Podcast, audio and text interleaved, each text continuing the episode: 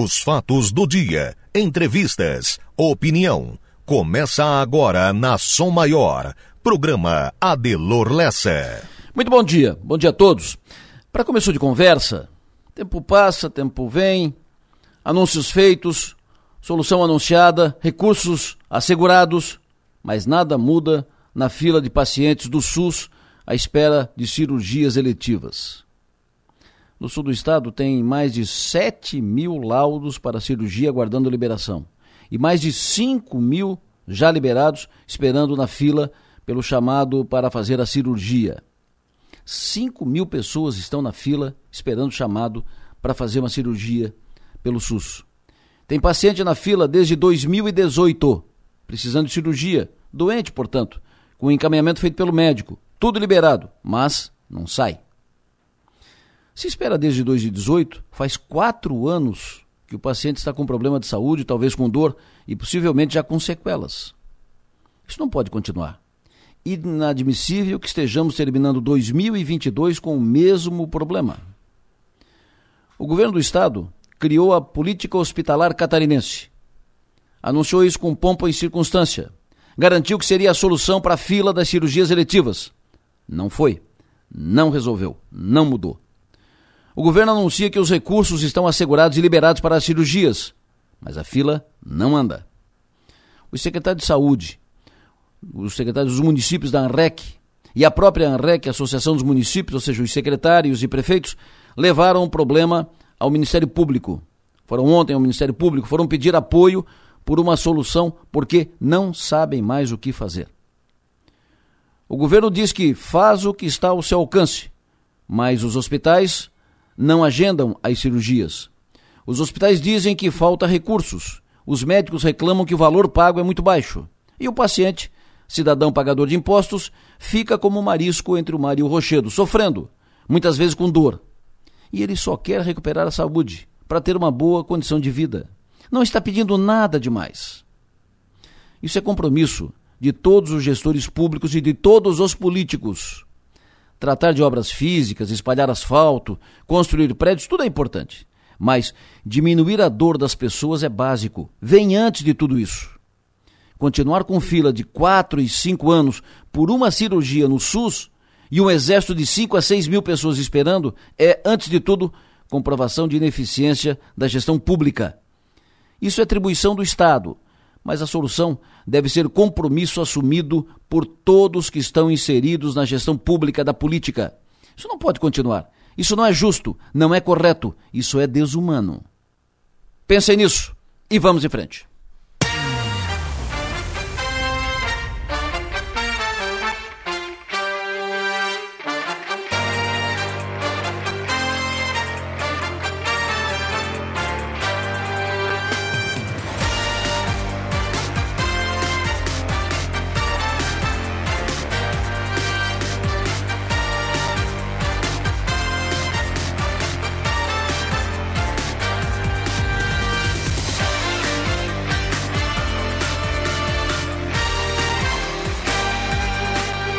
Sul do nosso estado catarinense são 7 horas da manhã, 3 minutos. 8 de dezembro de 2022, quinta-feira. Amanhã Comprei um Criciúma. Ele, Luiz Meira.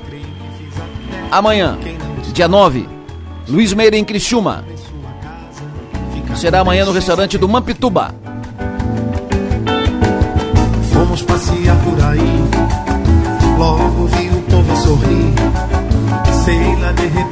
Para quem conheceu, aproveitou, se divertiu com a Premium Night, a apresentação do Meira será uma espécie de Premium Night revitalizada, mais interativa e presencial. Amanhã à noite, ali no restaurante do Mampituba, no restaurante Sisos do Mampituba. Onde é que é o restaurante Sisos do Mampituba? É ali na entrada da sede principal do Mampituba.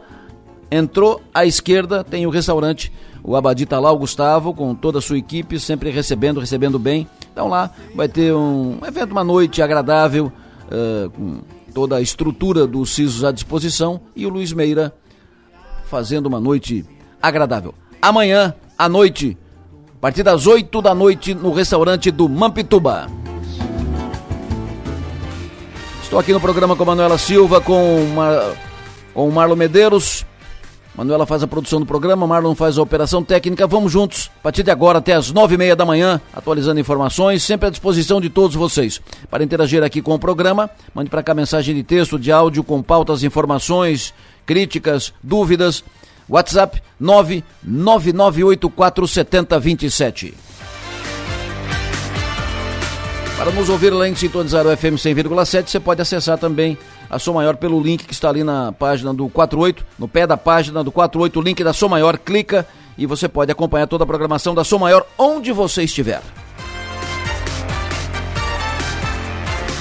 Hoje, alô, bom dia, Sinara Madeira, parabéns pelo seu aniversário, hoje dia 8 de dezembro, bom dia, parabéns, João Esmeraldino, bom dia, parabéns, Walter Duarte, bom dia, Vantenor Gomes, bom dia, um abraço, parabéns, Bom dia, Eloir Martins, parabéns pelo aniversário. Fábio Moura, alô, bom dia, parabéns. Solange Rosso, parabéns pelo seu aniversário hoje. Nilson Bolan, bom dia, parabéns. Ademir Pazeto, bom dia, parabéns. O Ademir é, nossa, é nosso, uh, uma espécie de revisor voluntário. Ele fica cuidando dos textos e tal, do, do 48 e tal, sempre que tem uma, uma vírgula que não está colocada, ou falta um acento, ou uma, uma palavra que teve um problema, ele uh, sempre chama atenção Agradecemos a contribuição do Ademir Pazeto, está de aniversário hoje. Sucesso e energia, seja feliz. Parabéns a todos os aniversariantes de hoje.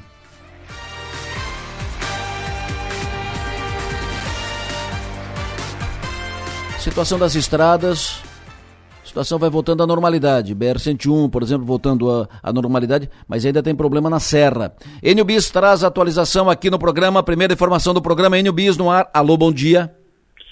Bom dia para você, Delor. Bom dia para quem nos acompanha na Serra do Rio do Rastro SC 390. Polícia Militar Rodoviária de Bom Jardim da Serra acaba de confirmar. Serra do Rio do Rastro permanece interditada em ambos os sentidos no quilômetro 410. Durante praticamente todo o dia de ontem, equipes da Defesa Civil, Corpo de Bombeiros, da Secretaria de Infraestrutura foram até o local para monitorar e avaliar riscos de novos deslizamentos e tentar a liberação do trânsito. No entanto, o risco ainda é alto e ontem, inclusive, foram registradas pequenas quedas de barreira no trecho não há previsão de liberação e a orientação é pegar rota alternativa. E a rota alternativa para a Serra do Rio do Rastro segue sendo a Serra do Corvo Branco que está liberada. Na Serra da Rocinha, em Timbé do Sul, conversei há, pouco com o Evandro Floriano, da Defesa Civil de Timbé do Sul. Nenhum deslizamento, nenhuma queda de barreira, não tivemos nenhum problema na Serra da Rocinha nesses dias de chuva. Então o trânsito lá flui normalmente. Na BR-101, na região do Morro dos Cavalos, quilômetro 232, Artéries, Litoral Sul, confirma que o trânsito sentido sul continua em meia pista, o que faz com que o trânsito fique lento no local. Os carros passam pela pista da esquerda, a pista da direita segue interditada. E neste momento, a fila de veículos chega a 4 quilômetros. E um detalhe, nós chamamos a atenção do motorista que vai sentido Florianópolis, no Morro dos Cavalos, no sentido norte, sentido Curitiba, o trânsito ele está liberado, mas o motorista precisa ficar atento, viu, Adelor? Porque do quilômetro 230 a 233, sentido norte, há um afunilamento na pista, o que deixa o trânsito lento. Não é nada relacionado às chuvas. A informação é de que no local está ocorrendo uma obra, nesta manhã, obra de manutenção do asfalto. E aí uh, o, a pista ela afunila, colocaram cones, sinalização e aí deixa o trânsito lento. Há um registro de filas, inclusive nesta manhã, no sentido norte, de um quilômetro. Na BR-282, trânsito bloqueado em Santo Amaro da Imperatriz, já em Águas Mornas, o trânsito flui, mas a passagem de veículos é monitorada, ou seja, veículos pesados não passam pela rodovia em Águas Mornas. Uh, ah, BR-280, Serra de Corupá, continua interditada. E a boa notícia de ontem foi em Guaratuba, no Paraná, a BR-376, que teve o trânsito liberado no fim da tarde, por volta de 5 e meia da tarde. A concessionária Artéries Litoral Sul informou à Polícia Rodoviária Federal que o trecho no local do deslizamento apresentou condições estruturais para que a pista fosse liberada. E desde o dia 28 de novembro, o trecho estava interrompido devido a um grave deslizamento que ocasionou duas mortes. O trânsito no local é, do deslizamento segue liberado uma faixa apenas em ambos os sentidos, ou seja, pista simples em um trecho de aproximadamente 800 metros. É esperado que o trânsito se torne lento em toda a extensão da BR-376 entre Curitiba e Joinville, devido ao grande número de veículos que vão acessar a rodovia. Adelor. Perfeito. Muito obrigado, Enio Bis. Serra do Rio do Rastro, portanto, fechada. Continua ainda com problemas, limpando a pista, tivemos desmoronamento. O coordenador da Regional da Defesa Civil, Rosnei da Silveira, esteve lá ontem, uh, acompanhando o trabalho, fazendo fiscalização, checando a, a, situação. Ele está agora em linha conosco, fala ao vivo aqui na Sua Maior. Rosinei, muito bom dia. Bom dia, Edor. Bom dia a todos os seus ouvintes. Satisfação estar aqui nesse início de manhã para conversar com o seu público. Sempre bom atendê-lo, muito obrigado pela sua atenção, sempre disponível atendendo a, a sua maior, informando os ouvintes, o cidadão do sul catarinense. O que, que aconteceu com a serra? Uh, desmoronou muita, caiu muita barreira, muita pedra, uh, aquela, não teve a obra de contenção da, das encostas na Serra do Rio do Rastro, isso não resolveu? O que, que houve? Então, é, é preciso dizer inicialmente que o que foi feito na Serra do Rio do Rastro resolveu para onde foi feito. É, o público deve entender que aonde está acontecendo os deslizamentos, sejam ele de material de solo ou de desprendimento de rocha, está acontecendo aonde não tem obra de contenção. Em todos os pontos em que a contenção está ali feita, ali não tem problema com relação à pista. Então, é, é, entender também um outro motivo de que o planeta Terra, embora a gente olhe aquele bloco rochoso, está ali parado, estático, mas ele tem vida. Então, ao longo dos anos geológicos, ele vai se transformando também. Rocha se transforma em solo, raízes que entram no meio de rochas, e ali não é diferente. Por isso que a gente deve continuar avaliando esta evolução de riscos e continuar fazendo obras de contenção até que a gente complete a rodovia por inteiro. Perfeito. O que foi feito, é, digamos assim, que, que, quanto, qual pedaço da, da rodovia ali da, da Serra? É 20%, 30%? Falta metade? Falta mais que isso, menos que isso? Ah, falta, falta bem mais, não, não, não é nem a metade ainda. São, são muitos quilômetros que, que devem ser feitos porque é, o que nós fizemos na época, quando foi avaliado, foi feito o primeiro estudo geológico da Serra do Rio do Rastro, nós já avaliamos aqueles 25 pontos, e desses 25 pontos, a gente considerou aqueles que eram mais alto risco, aqueles que estavam re, mais recorrentes e que estavam afetando o trânsito no local. Então, depois dos estudos, é claro, né, a, a, vai evoluindo a geologia local e nenhum outro estudo geológico daqui qual tal o primeiro foi feito mais. Então, portanto, é, essa semana, no mês que vem, no ano que vem, então, a partir do tempo, outros pontos de deslizamento vão acontecendo na Serra do Rio do Rastro, como aconteceu até agora. Perfeito. Como é que está a situação lá, Rosinei? Qual é a tua expectativa pelo que tu viu lá ontem? Quanto tempo para liberar a serra? É, não dá para a gente definir tempo. Agora, ontem nós iniciamos os trabalhos pela manhã, quer dizer, a Secretaria de Infraestrutura já aconteceu no, no mesmo dia dos deslizamentos, mas é, cada vez que a gente mexe, a situação de risco ela é bastante alta. No dia de ontem, iniciamos os trabalhos já com a expectativa de no começo da tarde estar tá liberando o tráfego. Não deu. É, para você ter uma ideia, onde, no finalzinho da tarde, quando a gente estava ainda tirando alguns pontos de risco, que são blocos rochosos grandes e muito grandes. Pra você ter uma ideia, um dos que caiu quando a gente estava fazendo trabalhos de restabelecimento, ele tinha mais de 3 toneladas. Hum. Imagina se a gente deixa um bloco dele, desse ali, e mais de 3 toneladas caindo sobre pessoas ou veículos, né? Perfeito. A tua, tu, tu, hoje não faz estimativa. Se, se, ontem vocês imaginavam liberar no começo da tarde, é possível trabalhar com a possibilidade de que libera a serra hoje ou amanhã? Isso, a gente está indo para lá daqui a pouquinho.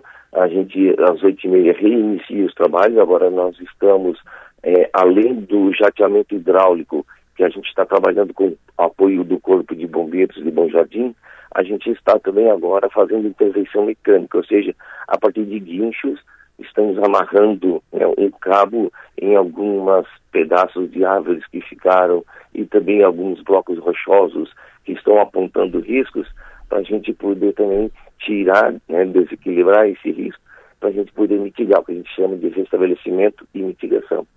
Perfeito. Rosinei, muito obrigado pela tua contribuição, obrigado pela tua participação aqui, bom trabalho. Obrigado, Delô, bom trabalho aí a todos vocês também, satisfação estar com vocês, sempre à disposição. Perfeito, por aqui também sempre à disposição, 7h15 agora o tempo, vamos saber do Márcio Sônigo, como fica o tempo hoje, fim de semana, Márcio, bom dia. Adelor Leste, ouvintes da Som Maior, bom dia.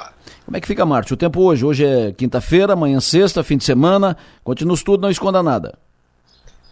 Pois é, então hoje é dia importante em Uruçanga, Nossa Senhora da Conceição, a filiado municipal em Uruçanga, Adelor, ali da, na igreja de Uruçanga, que tem uma das réplicas da La Pietà de Michelangelo, né? Então hoje tem festa em Uruçanga, na paróquia Nossa Senhora da Conceição. Então, quem vai a Uruçanga hoje é um dia de feriado municipal Adelor.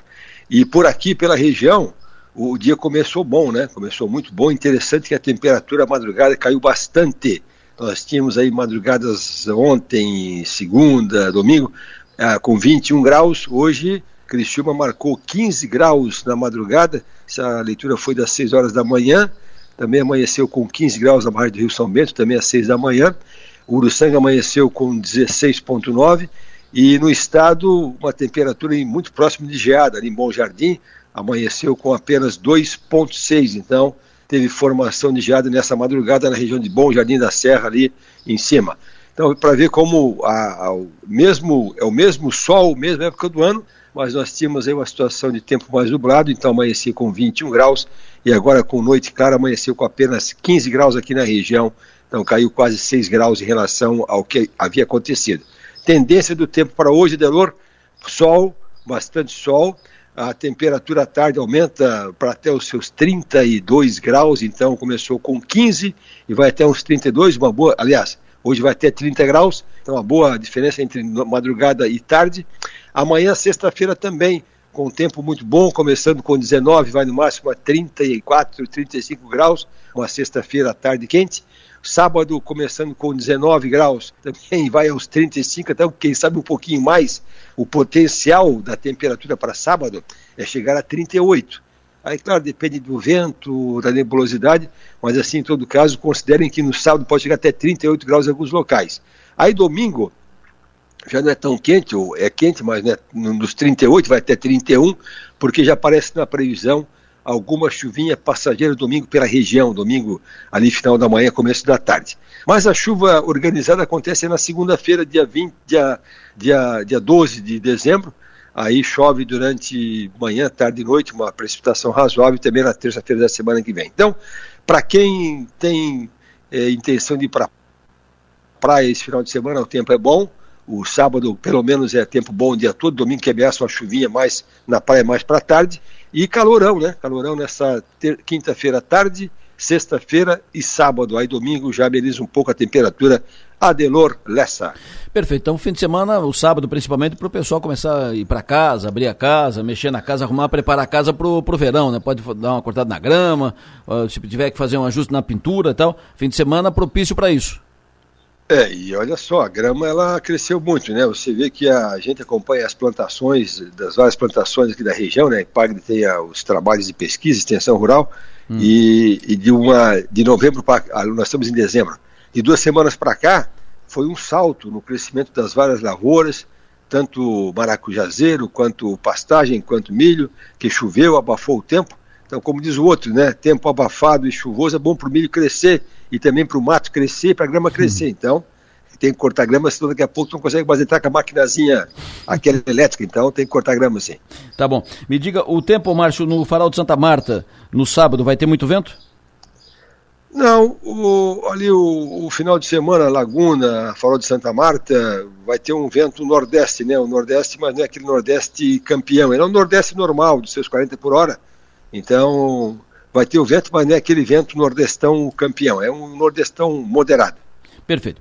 O Douglas estava uh, falando aqui conosco sobre um, um, evento que vai acontecer. Vai ter um retiro de casais da Igreja Assembleia de Deus, no bairro Santa Luzia, em Jaguaruna no domingo. O pessoal vai para lá, o ar livre, teve atividades. Então ele está preocupado com o tempo domingo, Jaguaruna, eh, durante o dia.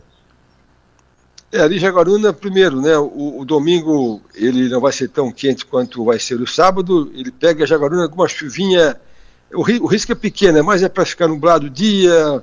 E se chover lá é um pouquinho coisa à tarde, mas é muito pouca coisa, viu? É mais é, é à tarde pode ter uma escapar uma pancadinha leve em Jaguaruna, mas é, é pouco provável. Perfeito. O ouvinte pergunta, sexta-feira, semana que vem, não amanhã, sexta-feira, semana que vem, dia 16, ali na região de Araranguá, ali no Caverá. É, a outra sexta-feira com tempo bom também, calor de até uns 32 graus mais uma vez, é uma sexta-feira boa. E, e, se chove é aquela chuva de verão de tarde. Então é bom o tempo pela manhã, à tarde ameaça uma chuva de verão. Perfeito. O tempo em Rivera, no dia 10. Dia 10 é segunda-feira. Dia 10 é segunda-feira agora. Deixa eu, deixa eu olhar aqui aquilo que é que os nossos Não, sábado. Dia 10 é sábado. Dia 10 é sábado. Sábado. 10. Sábado. Sábado, sábado amanhã, né? Não, Não que dia? Hoje, de manhã, hoje, é, hoje, hoje é sexta. Hoje é sexta, campeão. Sexta. Hoje é quinta, amanhã é sexta. Não, hoje é sábado quinta. é dia 10. Hoje é quinta. Isso. O jogo do Brasil é amanhã, o jogo, né? Exatamente, jogo do Brasil é amanhã. Amanhã é meio-dia, né, inclusive, né? Exatamente. Para se programar. Isso. Ali a IPAG vai fazer uma, a IPAG vai fazer uma concessão especial, vamos trabalhar das 7 às 11 para conseguir assistir o jogo com tranquilidade e depois volta após o jogo. Mas olha aqui, sábado, dia 10 em Rivera, é quando passa a frente fria. Hum. Porque aquela chuvinha que chega aqui domingo à tarde ou segunda-feira, ela chega em Rivera já sábado. Então Rivera pode ter um, uma pouquinha chuva assim, nada de muita chuva. Até era bom que chovesse bastante, porque aquele interior do Rio Grande do Sul ali, Livramento, fronteira com Rivera, São Gabriel, Alegrete, estão tudo seco. Então, passa uma frente fria no interior do Rio Grande do Sul, mas com pouca chuva sábado em Rivera e região. Machadinho, no Rio Grande do Sul, vai ter uma convenção ao ar livre. o pessoal da, do Rodrigo vai fazer essa. O Rodrigo Larte vai fazer essa, essa convenção lá. E aí o pessoal está preocupado, é ao ar livre, né? Como é que vai estar o tempo lá? Tem previsão? Sábado? Depois de amanhã? É, Machadinha aqui em cima já, né, aqui na próximo aqui ao Rio, Rio Uruguai, né, onde Isso. tem aqui a usina, tem a usina hidrelétrica próxima a Itá, ali por ali assim, né. Não, sábado ele pega bom tempo durante boa parte do dia, ali se chove, é chuva de verão, é para final de tarde aquela pancada de verão. Perfeito. E o ouvinte pergunta o tempo em Florianópolis final de semana? Na capital, pelo menos o sábado é, é premium, tempo tempo excelente, céu claro, vai até uns 30 graus. Aí domingo é um pouco mais nublado. E se ameaçar chover na capital, domingo é mais para final de tarde e noite, chuva de verão. Perfeito. Márcio Sônico, Homem do Tempo, até daqui a pouco. Delor, bom dia também a todos e até daqui a pouco. Previsão do tempo. Oferecimento. Instituto Imas. H-Serve. Romance que não acaba na venda. E Raibel. Ontem fizemos um programa um programa muito interessante, um, muito bom, um programa muito bom de excelente conteúdo, com momentos de emoção, uh, mas um programa que serviu para mostrar a importância do bairro da juventude e a importância dessa campanha Superação, que é feita por supermercados e com o envolvimento da, da Som Maior em favor do bairro da, da juventude. Depoimentos muito interessantes, muito interessantes. Por exemplo, uh, fiquei surpreso quando cheguei lá, estava preparado para fazer o programa, olhando o pessoal do coral se posicionando, daqui a pouco, olha, aquele rapaz eu conheço ali e tal. Era o Isaías, que conheci menino, criança. A Rádio São Maior, inclusive, foi uma empresa que adotou o Isaías lá no bairro da, da Juventude. Ele era um menino, uma criança de seis anos, quando a gente o, o conheceu. E ele é do bairro, estudo, se interessou por instrumentos musicais, além do estudo uh, formal, né? ele se interessou por instrumentos musicais. Hoje ele é professor de música e regente do coral, um dos regentes do, do coral do bairro da, da Juventude. É um homem lá de bigode, cafanhaque e tal é uma vitória. E foi muito, muito legal, emocionante ver isso, né? Constatar isso ali. Ontem, por exemplo, ouvimos lá uma, uma, uma mãe que era menina de rua e que uh, levou começou a, tra a, trabalhar no começou a trabalhar no bairro seu filho ela levou o filho para o bairro o filho está lá adora o bairro da juventude cresceu lá e ela começou com funcionária de limpeza e tal e foi crescendo estudou e tal e foi indo Hoje ela é, está é, se formando em pedagogia, ela é, ela é, auxiliar de pedagogia e vai ser, pro, vai ser professora. São vitórias, são vitórias importantes. Isso mostra, são dois exemplos. Isso mostra a importância do bairro da juventude e, por consequência, a importância dessa campanha Superação, repito que é sempre feita, sempre faço questão de, de destacar, é um case nacional, campanha feita pelos supermercados Manente, Bistec, Angelone, Giasse e pela Rádio Som Maior. Para você ter uma ideia do bairro, esse número foi dado ontem, 1 milhão 300 mil refeições são servidas por ano no bairro da Juventude. 1 milhão 300 mil refeições por ano no bairro. 4.500 jovens foram profissionalizados e 2.800 inseridos no mercado de trabalho nesses últimos anos, só nos últimos anos. 12 mil famílias foram atendidas pelo bairro só nesses últimos anos. São alguns números. Tantos outros foram inseridos, eh, registrados no relatório que foi distribuído lá. A mostrar isso. Por isso o programa de ontem foi um programa especial. Especial, eh, daqueles assim, revigorantes, né? Você sai de lá com uma energia para cima. 7h25. Muito obrigado a todos que nos atenderam lá no bairro da, da Juventude e parabéns a todos os envolvidos nesse trabalho magnífico, belíssimo do bairro da Juventude e a todos os envolvidos nessa campanha, todos os parceiros nessa campanha vencedora, campanha Superação. Redação do 48, Stephanie Machado na linha. Stephanie, bom dia. O que é destaque agora no 48? Bom dia, Delor. Bom dia aos ouvintes. Um morador de Sombrio levou um susto na madrugada de hoje. Por volta das duas horas da manhã, o homem encontrou um jacaré de quase dois metros no pátio de sua residência no bairro Furnas. O corpo de bombeiros foi acionado para capturar o animal que estava debaixo de um veículo. A equipe deslocou o automóvel e estabilizou o réptil com a ajuda de cordas, cambão e bloqueio visual. O animal foi transferido para uma grade de captura e posteriormente foi devolvido ao seu habitat natural sem qualquer prejuízo. Mais detalhes, bem como fotos e vídeos, podem ser conferidos no 48. Outro destaque é mais um caso de violência doméstica. Um homem de 39 anos foi preso após agredir e ameaçar a própria esposa no fim da tarde de ontem, em Tubarão. O caso aconteceu no bairro Oficinas. Conforme a polícia militar, a vítima de 38 anos relatou que recebeu ameaças do marido por telefone enquanto ainda estava no trabalho e, ao chegar em casa, foi agredida e sofreu diversas lesões. O homem então recebeu voz de prisão e foi conduzido para a delegacia de polícia civil e um boletim de ocorrência foi registrado. Essas são algumas das principais informações desse início de quinta-feira no portal 48. Adelor. Perfeito. Muito obrigado, Stephanie Machado. Falando lá do 48. Daqui a pouco nós vamos falar aqui sobre a posse da Luciane Sereta, reitora Luciane Sereta, empossada ontem no Conselho Nacional de Educação em Brasília. Uh, nós vamos falar aqui daqui a pouco também sobre a nomeação do João de Nadal, advogado João de Nadal, como novo desembargador do Tribunal de Justiça. O advogado cristianamente Fábio Jeremias disputou essa vaga passou pelo, pela primeira seletiva entre os, lá na, na OAB entre os advogados. Na eleição direta dos advogados da OAB, ele ficou em segundo lugar, foi o segundo mais votado. Na escolha da lista tríplice no pleno, no pleno do Tribunal de Justiça, ele ficou em segundo, foi o segundo mais votado. A lista tríplice foi, foi para o governador. O governador já estava pronto para nomear, recebeu a lista tríplice logo depois das pouco depois das 18 horas e 30 minutos, e às 19 horas já tinha uh, feito, assinado o decreto assinado o ato eh, nomeando o advogado João de Nadal como novo, conselho, como novo desembargador do Tribunal de Justiça de Santa Catarina. Minutos depois, Fábio Jeremias publicou nas redes uma nota de agradecimento, onde ele começa dizendo que a felicidade não está na estrada que leva a algum lugar. A felicidade é a própria estrada. Uma frase do Bob Dylan. E ele acrescentou com essa frase: quero agradecer a cada um dos meus amigos e das minhas amigas de verdade. Vocês fizeram esse caminho muito bonito. O Fábio fez um, um belo trabalho, foi uma, uma trajetória vencedora, vitoriosa. Não foi nomeado pelo governador, porque o governador tinha seus compromissos políticos, cumpriu seus compromissos políticos. O João de Nadal é filho do ex-deputado Erneus de Nadal, do MDB, Erneus de Nadal, que hoje é conselheiro do Tribunal de Contas do Estado. É, já era previsto que se o João de Nadal entrasse na lista, chegasse na mesa do governador, seria nomeado, porque isso já estava encaminhado politicamente. E assim foi, foi o que aconteceu. Nós vamos falar daqui a pouco também aqui no programa sobre essa situação da, das cirurgias eletivas. A fila não anda, é um absurdo o que está acontecendo, é desumano o que está acontecendo, nós vamos falar sobre isso. Ontem os secretários e o presidente da REC, secretário de saúde do município, foram ao Ministério Público pedir apoio para isso. Vamos falar também sobre o consórcio de saúde da MESC, que recolocou as contas no azul. Estava atolado em dívidas, denúncias de corrupção, desvio de recursos. Vamos falar daqui a pouco o que foi feito, como será daqui para frente. Mas agora eu quero ouvir a, a Manuela Silva sobre os destaques nas redes, nos portais, nos blogs, na internet. O que estão dizendo agora? Manuela Silva, bom dia. Bom dia, Delor, bom dia aos ouvintes. A gente começa hoje com o destaque do G1. Idosa mantida como empregada por 27 anos sem salário, passa bem e aceitou tratamento psicológico, diz auditora fiscal.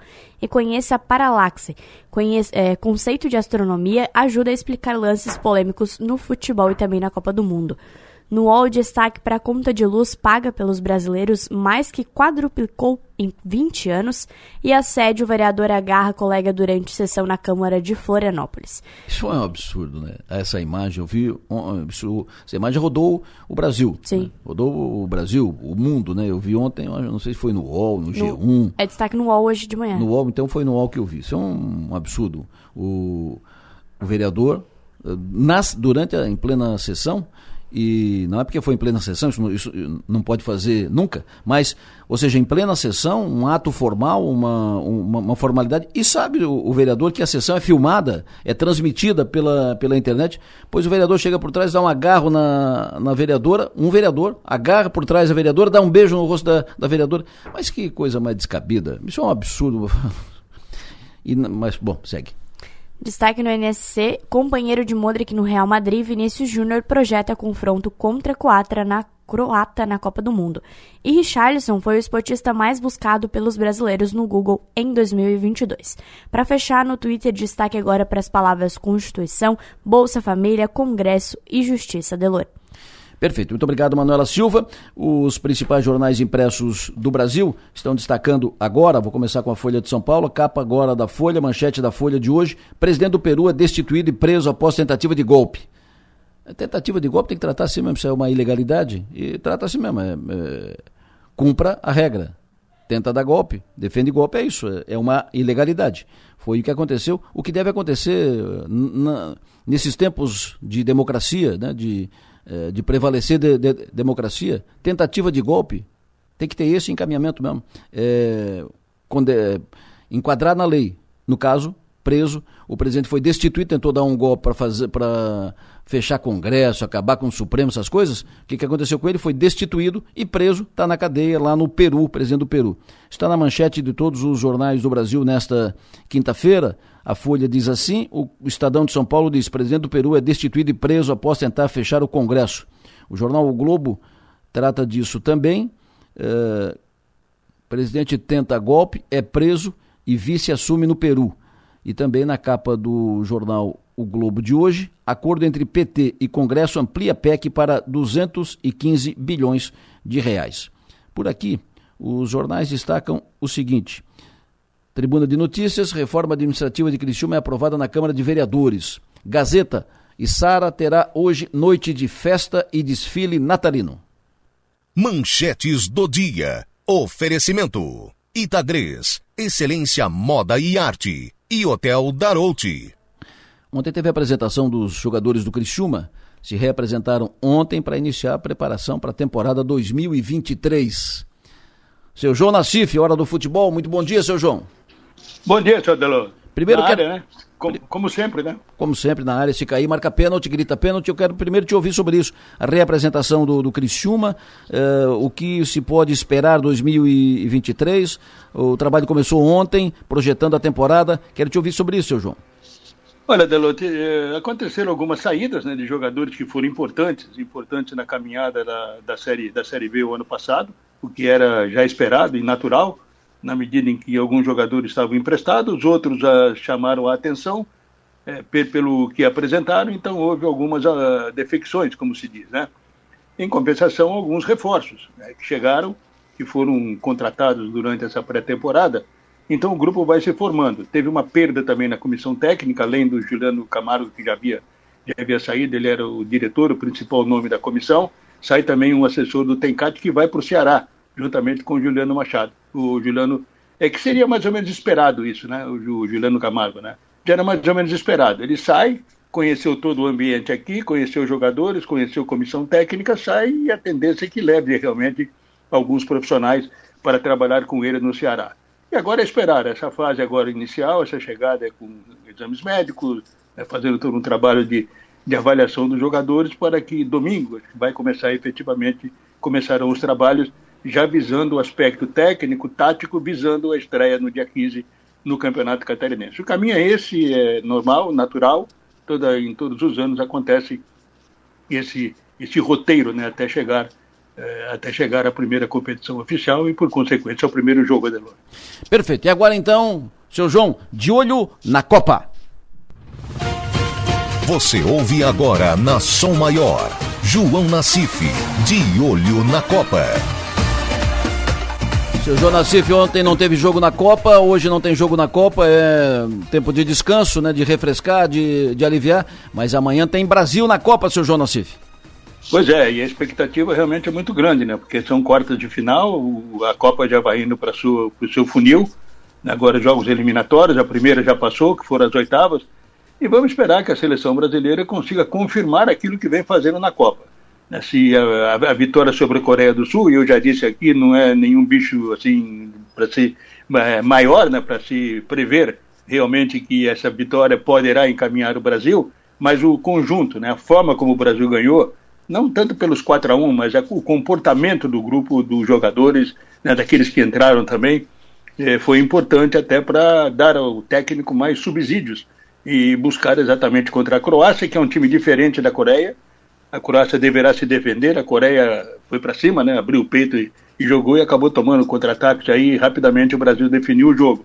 A Croácia deverá ser um pouco mais cautelosa tem um meio de campo com qualidade, três jogadores de muita experiência no, no, no futebol europeu, capitaneado pelo Luka Modric, que foi o escolhido o ano passado, na Copa passada, o melhor jogador, mas são quatro anos depois, né? Então já se prevê aí a dificuldade, e pelo menos no aspecto físico, né? Se o Brasil continuar e deverá jogar com a intensidade que tem jogado, realmente vai, quem sabe no final, acabar prevalecendo o aspecto físico. Mas é jogo, né? Jogo eliminatório, a gente sabe como é que é o futebol, né?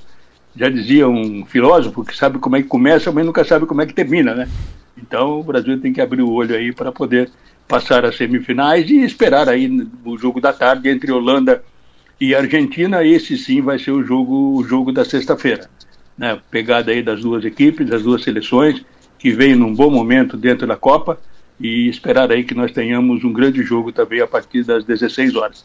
Mas antes, Adelo, eu quero fazer um registro aqui do, da live de ontem. Pois é. Né, eu, tive, eu tive a oportunidade e o prazer de conversar pela primeira vez com o Atílio Genaro Anchieta, que foi um ícone né, no, no, Grêmio, quando jogou no Grêmio a sua passagem pelo futebol gaúcho. Até eu tive alguma. Eu, eu devo ter trabalhado com ele há poucos meses, em poucos jogos. Né, eu na cabine e ele no campo, mostrando toda a sua versatilidade e qualidade, mas nunca tivemos assim uma situação mais mais próxima. Né? E ontem com o Darcy Filho, que é um repórter da melhor qualidade, meu parceiro, meu amigo lá do Rio Grande, trabalhamos durante muitos anos juntos na Rádio Gaúcha, cobrimos Copa do Mundo, eliminatória de Copa, e o Darcy teve mais afinidade com o Antieta em função do relacionamento, ele como setorista e o Antieta como jogador do Grêmio. Mas foi uma boa live aí, o Antieta é um cara descontraído, agora está no, no caminho aí da, é, da música, né? Virou um cantor e até projetamos aí, quem sabe, trazer o Anchieta um dia para cá para fazer o seu show, né, Delor? É verdade. O Atílio Genaro Anchieta foi um grande zagueiro, zagueiro da seleção uruguaia, zagueiro do Grêmio. Acompanhei um, uma, uma, boa parte da, da live ontem, Nassif, muito boa. O Darcy, uma contribuição importante. Uh, anotei aqui o trecho em que o Anchieta falou sobre uh, hoje falta amor, gana pelo esporte. É, eu acho que está deixando um pouco a emoção do futebol acho que você está vendo mais a parte, a parte, uma parte técnica para compensar o que se está ganhando. Isso é o que eu estou achando. Porque aquela vontade, aquelas decisões próprias de cada jogador não se vê. Se vê decisões de treinamentos, mas não decisões próprias, sabe? Que, que aquela euforia de, de ganhar um jogo é, uma euforia boa, não uma euforia sabe? Hum. E, e uno vê que é, está faltando isso, está faltando uh, o respeito também. Eu, eu, não sei, eu não estou gostando desse caminho. Legal, Nassim, foi muito bom. Parabéns pela, pela entrevista, parabéns é, pela, pela live de ontem. Eu, eu, só quero fazer um registro aí em cima do que falou Antieta, essa, esse, seu, esse seu pronunciamento, né? Porque ele jogou numa seleção de 1970, foi a Copa do Mundo, e naquela época, eu acompanhei, muitos acompanharam, o Uruguai tinha uma equipe guerreira, uma equipe que não, que não aliviava, uma equipe que dividia todas, que ia com muita raça, com muita força. Então, o que ele fala agora, ele deve estar também se referindo à seleção uruguaia, né? na falta daquela pegada, daquela, daquela gana, daquela intensidade que já foi característica do futebol uruguaio. E agora não, né? Ele deve estar triste, né? abatido em cima do que ele está vendo, mas foi realmente um pronunciamento legal e toda a live foi muito boa. Seu João Nassif continua de olho na Copa. João Nassif, de olho na Copa. Oferecimento. Projetar imóveis. Zamaco Comércio de Ferro. Corte de chapa a laser. Xerife Steak. Tudo para o seu churrasco. Do Doutor Steak e Bar. Plaçom, presença global, atendimento personalizado. E telha de fibrocimento é Imbralite, a única com 10 anos de garantia. Nós abrimos o programa hoje falando dessa questão das cirurgias eletivas. A fila para as cirurgias eletivas. Isso é um absurdo o que está acontecendo, é desumano o que continua acontecendo. Uh, fila de 5 anos, fila de 3 anos, fila de 4 anos, quando eu digo fila de três anos, pessoas na fila três anos esperando por uma cirurgia. Vai no médico, tem problema de saúde, vai no médico, está com dor, está com isso, está com aquilo tal. É, vai no médico, médico, olha, o seu caso é para cirurgia. Ah, então tá, faz o encaminhamento para cirurgia. E aí o cidadão vai para casa e fica esperando o chamado. Passa uma semana, um mês, um ano, dois anos, e a pessoa continua com o mesmo problema de saúde esperando a, a cirurgia. Isso, repito, é desumano. Quando tratamos disso logo na abertura do programa de hoje, recebemos várias mensagens. Por exemplo, a mensagem aqui do Janderson Lemos, ele escreveu assim, ó: Falando em cirurgias, a minha mãe precisa fazer uma cirurgia no estômago. Está há quase dois anos fazendo exames e preparando os documentos. Tudo com muita demora dentro do SUS. Agora saiu a lista de espera. A lista para ela é de 920 dias. ela é a número 10 da fila. Isso é inacreditável. 920 dias. Três anos praticamente três anos, para esperar a cirurgia e ela continua com problema no estômago. Nós uh, vamos colocar no ar aqui mais dois ouvintes, eh, das manifestações todas que recebemos, mais dois ouvintes falando sobre isso. O primeiro. Bom dia, Adelor. Bom dia, ouvintes da São Maior. Adelor, como todos os dias eu escuto os teus comentários iniciais, hoje não foi diferente sobre as cirurgias eletivas.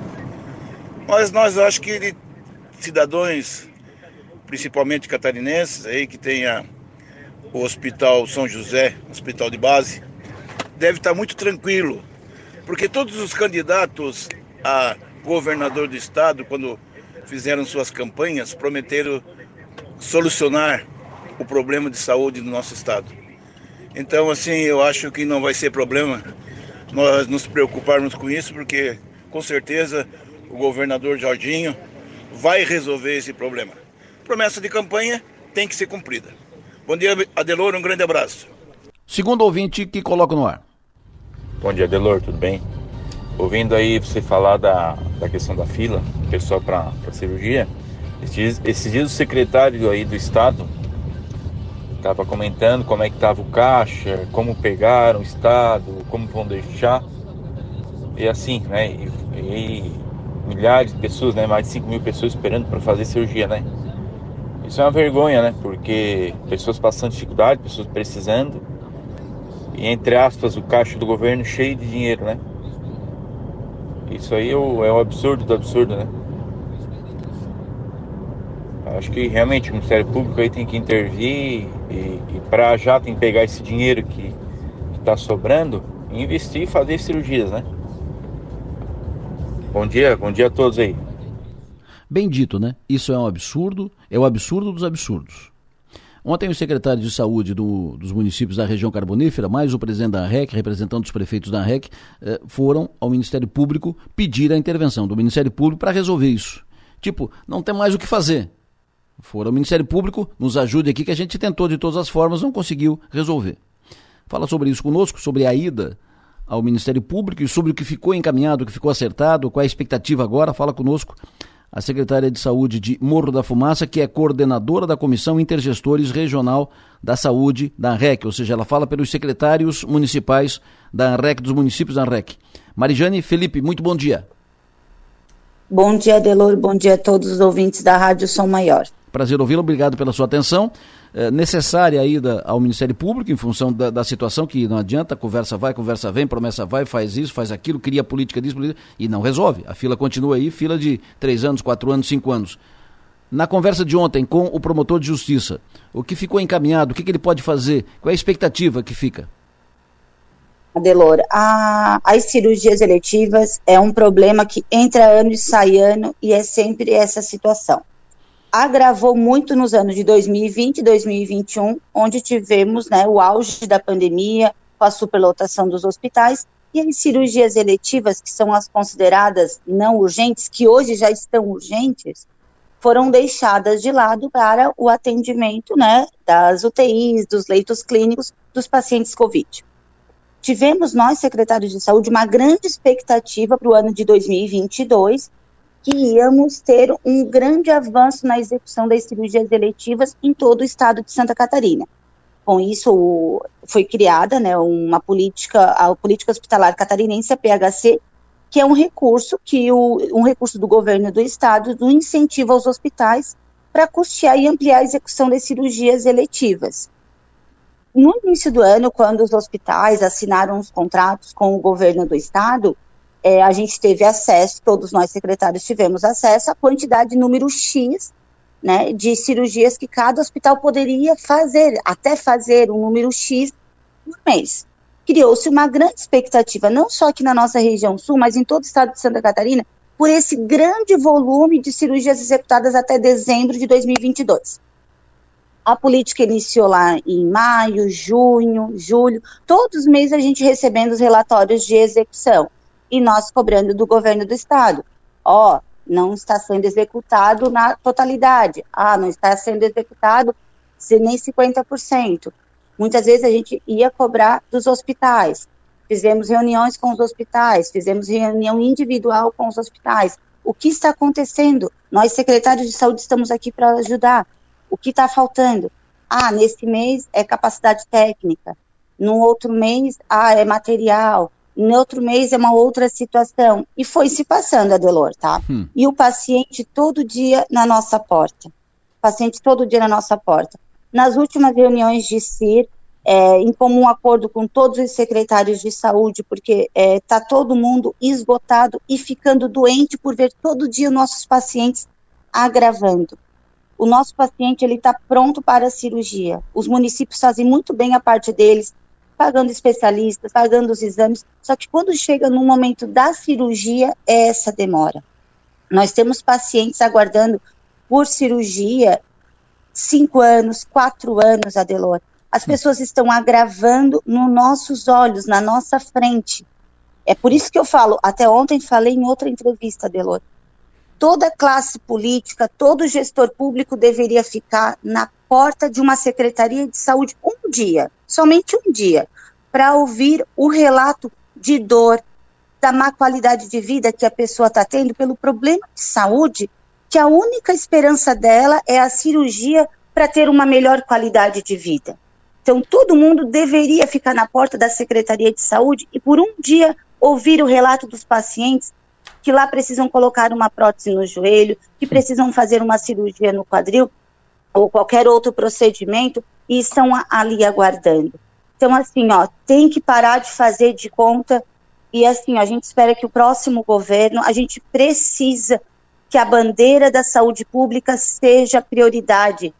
As pessoas estão sofrendo, as pessoas estão agravando. Nós temos pessoas com problemas aguardando uma cirurgia em urologia que estão prestes a perder um rim, Adelor. Hum. Então é muito grave. A gente está falando de vidas, a gente está falando de qualidade de vida. As pessoas sentem dor, elas estão depressivas. A gente é um, é um aglomerado de situações que está acontecendo na frente dos nossos olhos e a gente precisa resolver. Por isso que a gente precisa da força de toda a classe política, da sociedade civil organizada, da imprensa, porque a gente, assim, ó, tem que iniciar 2023 com uma luz para ajudar essas pessoas. Eu não aguento mais, Adelor, ver a pessoa na minha frente. Eu me deito à noite e fico pensando naquela pessoa que já não está mais dentro da minha governabilidade. E um exemplo aqui dentro do município de Morro da Fumaça. Não está mais dentro da minha governabilidade aqui uma cirurgia de coluna, uma cirurgia de quadril, uma prótese. eu, a gente mantém o, o paciente aqui, a gente paga quantas vezes o especialista para ele for necessário, a ressonância, a tomografia, quantas vezes ele precisa. Só que chega nesse momento, o paciente já não, ele precisa fazer a cirurgia. Se ele não fizer a cirurgia, ele não tem mais qualidade de vida, claro. dificuldade de locomoção. Então, assim, ó, todos os dias à noite eu me deito e fico pensando nessas pessoas que eu não estou conseguindo mais ajudar porque não está mais dentro da minha governabilidade. Secretária. E sim, a gente a gente precisa que o Estado tome a frente disso. Perfeito, secretário. Estou recebendo aqui mensagem do Rogério Júnior, que é secretário de Saúde de Arroio do Silva. Ele diz que o Extremo Sul está junto né, nessa luta. E eu repasso para a senhora uma pergunta aqui do Dalto, que está conosco aqui também. Ele pergunta assim: a responsabilidade sobre o atraso nas cirurgias eletivas é do governo do Estado ou é do governo federal? E eu vou um pouco adiante. Uh, e assim, mais objetivo, direto ao ponto. Onde é que está o furo da bala? Pegando, um tre... Pegando aqui a parte da pergunta do Dalto. É do governo do estado? É do governo federal? É do médico? É do hospital? Onde é que está o furo da bala? Onde é que está o, o problema? A gente não está falando dos planos, dos contratos que o Estado tem, os contratos normais com os hospitais. A gente está falando da PHC, vamos dizer, que foi aquele recurso aportado pelo governo do Estado para colocar recurso nos hospitais mais cirurgias eletivas, que é a política hospitalar catarinense. Até onde eu sei, eu, eu, verifiquei nos últimos dias, o Estado está repassando aos, aos hospitais, está em dia os pagamentos. Hoje, Adelor, a gente tem 7 mil laudos. Quando eu falo em laudo, é que a pessoa ela já passou por todos os estágios. Ela já passou pelo município, ela já passou pela triagem no município e ela passou pela avaliação dentro de uma unidade hospitalar com um cirurgião. E ele disse, vamos dizer, Mari passou, eu vou lá, passo pelo cirurgião, preciso fazer uma cirurgia. Ele vai me entregar um laudo, um laudo cirúrgico que eu preciso realizar uma cirurgia. Hoje, na nossa macro região, que são as três regiões, a MESC, ANREC e a Amurel, nós temos 7 mil laudos em fila de espera e mais 5 mil laudos já liberados pelo governo do estado, pela central de regulação pronto nas unidades hospitalares para agendamento. Então, nas unidades, hoje o que tem liberado já pelo governo do estado para os hospitais executarem aqui na nossa macro região sul são mais de 5 mil laudos que a gente precisa que as unidades hospitalares se organizem e executem. O problema está nos hospitais, então. É, e a gente fala que o, o, o Estado peca por não fiscalizar e a gente veio pedindo nos últimos meses é, a CIB, né, que é, é, uma instância dentro do, da SES, da Secretaria de Estado, veio pedindo desde julho né, que o Estado é, fizesse a prestação de contas, que fizesse a fiscalização, que revisse a política hospitalar catarinense até outubro, porque a mesma ela não está sendo executada na sua totalidade, ela não está sendo eficiente para o cidadão e isso não aconteceu, essa revisão. E nós estamos muito preocupados porque entra mês, sai mês, e a gente não está vendo uma melhora. A gente chama a atenção do Estado, porque o Estado precisa ver que o recurso que foi lá aprovado na Assembleia Legislativa, esse aporte financeiro para a política hospitalar catarinense, ela precisa ser efetivamente para a execução das cirurgias eletivas. Uh, Marijane, o problema está no hospital, o hospital que não agenda, o hospital que não faz a cirurgia, o governo aporta recurso, coloca recurso à disposição e o hospital não faz. Não faz porque falta médico, ou não faz porque o médico não quer fazer, ou porque o hospital acha que é pouco o recurso pago. Repito, onde é que está o furo da bala? Onde é que não fecha? O hospital, ele, ele, ele assinou um contrato com o governo do estado. Ele sabia que tinha que fazer um número X de procedimentos por mês agora fala que é pouco recurso. Então, por isso que o governo do estado ele precisa rever a política hospitalar. Hum. O, o, hospital ele, ele assinou um contrato, ele precisa executar o que está dentro daquele contrato. Só que o estado também não está fiscalizando. E nós hoje secretários de saúde já não temos mais força para cobrar tanto do estado e quanto dos hospitais, Adelor. Perfeito, mas repito, o hospital não faz porque o recurso é pouco, ou o hospital não faz porque falta médico e, ou porque o médico não quer fazer? Já aconteceu todas essas três respostas quando a gente questiona o, o hospital. O, o hospital. Ah, falta capacidade técnica, estamos contratando médicos. Ok. Em outro momento é que falta material. Ah, É, tem a situação da guerra, tem a situação da, da inflação dos insumos né, médico-hospitalares. A outra situação, não, com esse recurso a gente não consegue fazer as 50 cirurgias que está no contrato, as 100 cirurgias que está no contrato. O que a gente responde para o prestador, que é o hospital? Se você não consegue, você tem que ir lá na SES, na Secretaria de Estado, e sentar lá e reorganizar o seu contrato, porque se cria uma expectativa, se cria uma expectativa, está recebendo por tantos e as, e as coisas não estão executando. Então, assim, ó, precisa reorganizar a política hospitalar catarinense, esse financiamento, porque assim, ó, não está sendo efetivo, Adelor. E, infelizmente, assim, a gente vê as pessoas sofrendo, eu escuto só, Marijane, está vindo outro final do ano, né? Minha cirurgia da coluna, Meu a minha Deus. prótese que não saiu. A gente tem que resolver isso, tá? Tem que resolver isso, porque assim, ó, se precisa de mais recursos, o nosso Estado ele precisa investir mais na saúde pública. Quando eu vejo o governo do Estado lança, lançando edital para licitação de obra, como foi feito agora, no sábado, em, em Laguna, lançando uh, licitação. Ou seja, vai ser feita a licitação. O governo não tem que fazer isso, está faltando 20 dias para terminar o mandato, vai lançar edital de licitação para obra, obra de 100 milhões de, de, reais. Não. O governo nessa época tem que fazer cumprir o que está acertado, o que está contratado. Fez um contrato para fazer de conta, para responder para a sociedade. Não, fizemos um contrato que é uma política hospitalar, aqui tudo certo. Nossa parte a gente fez. Mas fez um contrato e não fiscaliza? Fez um contrato, fiscaliza o contrato, faz cumprir o, o contrato. Se o governo fizer cumprir o contrato, resolve o problema da, da cirurgia eletiva. Tô certo, Marijane? Tá certo. Nós temos hospitais na região e eu né, participo e, e, e pergunto como está a região serrana, Oeste, Grande Florianópolis, e a fala é a mesma. A gente tem hospitais nem cumprindo 20% do contrato, Adelor.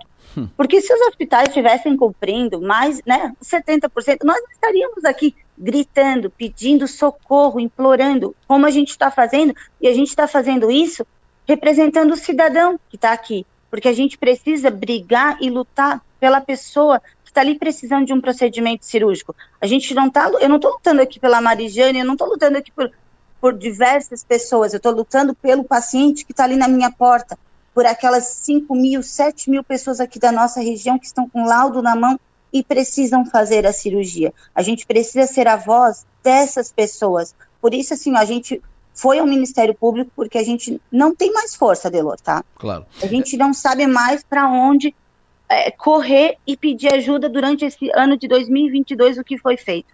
Então pedimos auxílio, fomos explanar a nossa situação e nossa preocupação com as pessoas que estão agravando. Como te dei um exemplo, nós temos pessoas com risco de perder um rim por falta de uma cirurgia. Hum entre tantos outros agravos. Então, assim, ó, nós secretários não podemos ser omissos. A gente está vendo a pessoa gravando na frente dos nossos olhos. Nós precisamos gritar, a gente precisa pedir ajuda porque já passou dos nossos limites. A gente daí fomos ao Ministério Público, ele nos solicitou mais alguns documentos que vamos estar entregando hoje ou no máximo amanhã. Ele pediu alguns relatórios e a gente precisa da força, como claro. eu disse, do Ministério Público, do Estado, da sociedade civil organizada, da imprensa, porque isso precisa ser a prioridade no governo do Estado de Santa Catarina. Um Estado rico, um Estado que é considerado um dos melhores do Brasil, e a gente ver milhares e milhares de pessoas sofrendo, agravando, vindo a óbito por falta de uma cirurgia. E o que, que o Ministério Público vai fazer? Qual foi o compromisso assumido? O que, que ficou encaminhado ontem? Ele nos pediu mais esses relatórios, né, para depois a gente voltar a conversar. Mas dentro do Ministério Público, ele nos explicou que existe um, um, um grupo, existe um, é, um, uma parte dentro do Ministério Público, hoje, uma, uma extensão diretamente em Florianópolis, voltado para a área da saúde, né? Então, bem provável que ele vai pegar esses documentos e vai fazer alguns encaminhamentos, mas depois que a gente entregar os documentos que nós vamos saber ele ficou muito preocupado, nos atendeu muito bem e eu acredito que não imaginava que a situação estaria tão séria como está. Marijane, muito obrigado pela tua entrevista aqui, parabéns pela tua postura, pela iniciativa, é isso mesmo, tem que falar, tem que falar, não pode ficar calado, tem que falar e tem que colocar dedo na ferida, tem que apertar, tem que apontar onde é que está o, o, problema, como você fez aqui, como fez ontem no Ministério Público, as pessoas têm que tratar disso, têm que cobrar isso. Muito obrigado, tenha um bom dia, bom trabalho, conte conosco. Eu que agradeço, Adelor, um bom dia. É uma vergonha isso. Isso é, uma vergonha. isso é um absurdo. Você imagina a pessoa três anos com dor, com dor aqui para fazer uma implantar uma prótese, uh, eh, para operar a bacia, para operar o joelho, eh, o problema no estômago. Eh, os problemas vão, vão se agravando, vão se agravando, vão se agravando. Um ano, dois anos, três anos, quatro anos, cinco anos. Cidadão, se precisa de uma cirurgia, porque o caso é mais, mais sério, precisa de, um, de uma cirurgia para resolver. E aí não resolve, o cidadão fica cinco anos na fila, ou como disse aqui o, o cidadão que mandou mensagem, a mãe dele tem um problema, um, uma cirurgia para fazer no, no, estômago. Ela foi, depois de tanto tempo, tanto tempo, tanto tempo, é, documento aqui, documento ali. Ontem ela recebeu a informação, ela entrou na lista de espera. Opa, boa, quantos dias? 920 dias. Isso é um absurdo. Repito, não adianta fazer contratinho só para fazer de conta, para dar resposta para a sociedade. O problema da cirurgia, assinamos um contrato aqui que não sei o que, o governo está disponibilizando, pronto.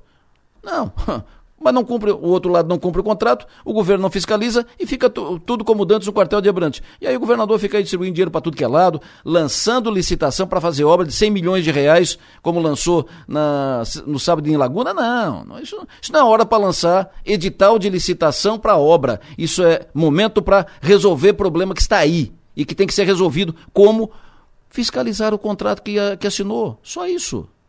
Agora são 8 horas e 6 minutos, estamos no ar. Vamos entrevistar em seguida aqui o futuro Procurador-Geral do Estado, o advogado Márcio Vicari.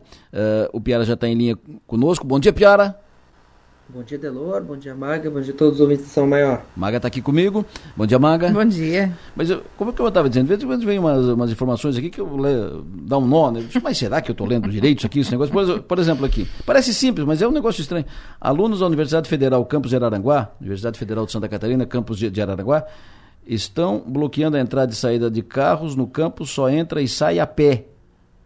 Hum. Ai, meu Deus. Daqui a pouco a gente entrada de só. Só pode entrar e sair a pé agora. Mas, Ai, por quê? Por quê? Deixa o carro lá na rua. Mas a, mas a troco de quê? Mas, bom, isso nós vamos tratar daqui a pouco, vou procurar esclarecer isso aqui. Mas tenho prazer de trazer ao programa, palavra do advogado Márcio Vicari, futuro procurador-geral do Estado de Santa Catarina. Doutor Márcio, muito bom dia. Bom dia, Delor. Bom dia aos ouvintes. Prazer ouvi-lo, obrigado pela sua atenção, disponibilidade. Primeiro, cumprimentos pela pela nomeação, pelo cargo, pela ascensão ao cargo de Procurador-Geral do Estado de Santa Catarina.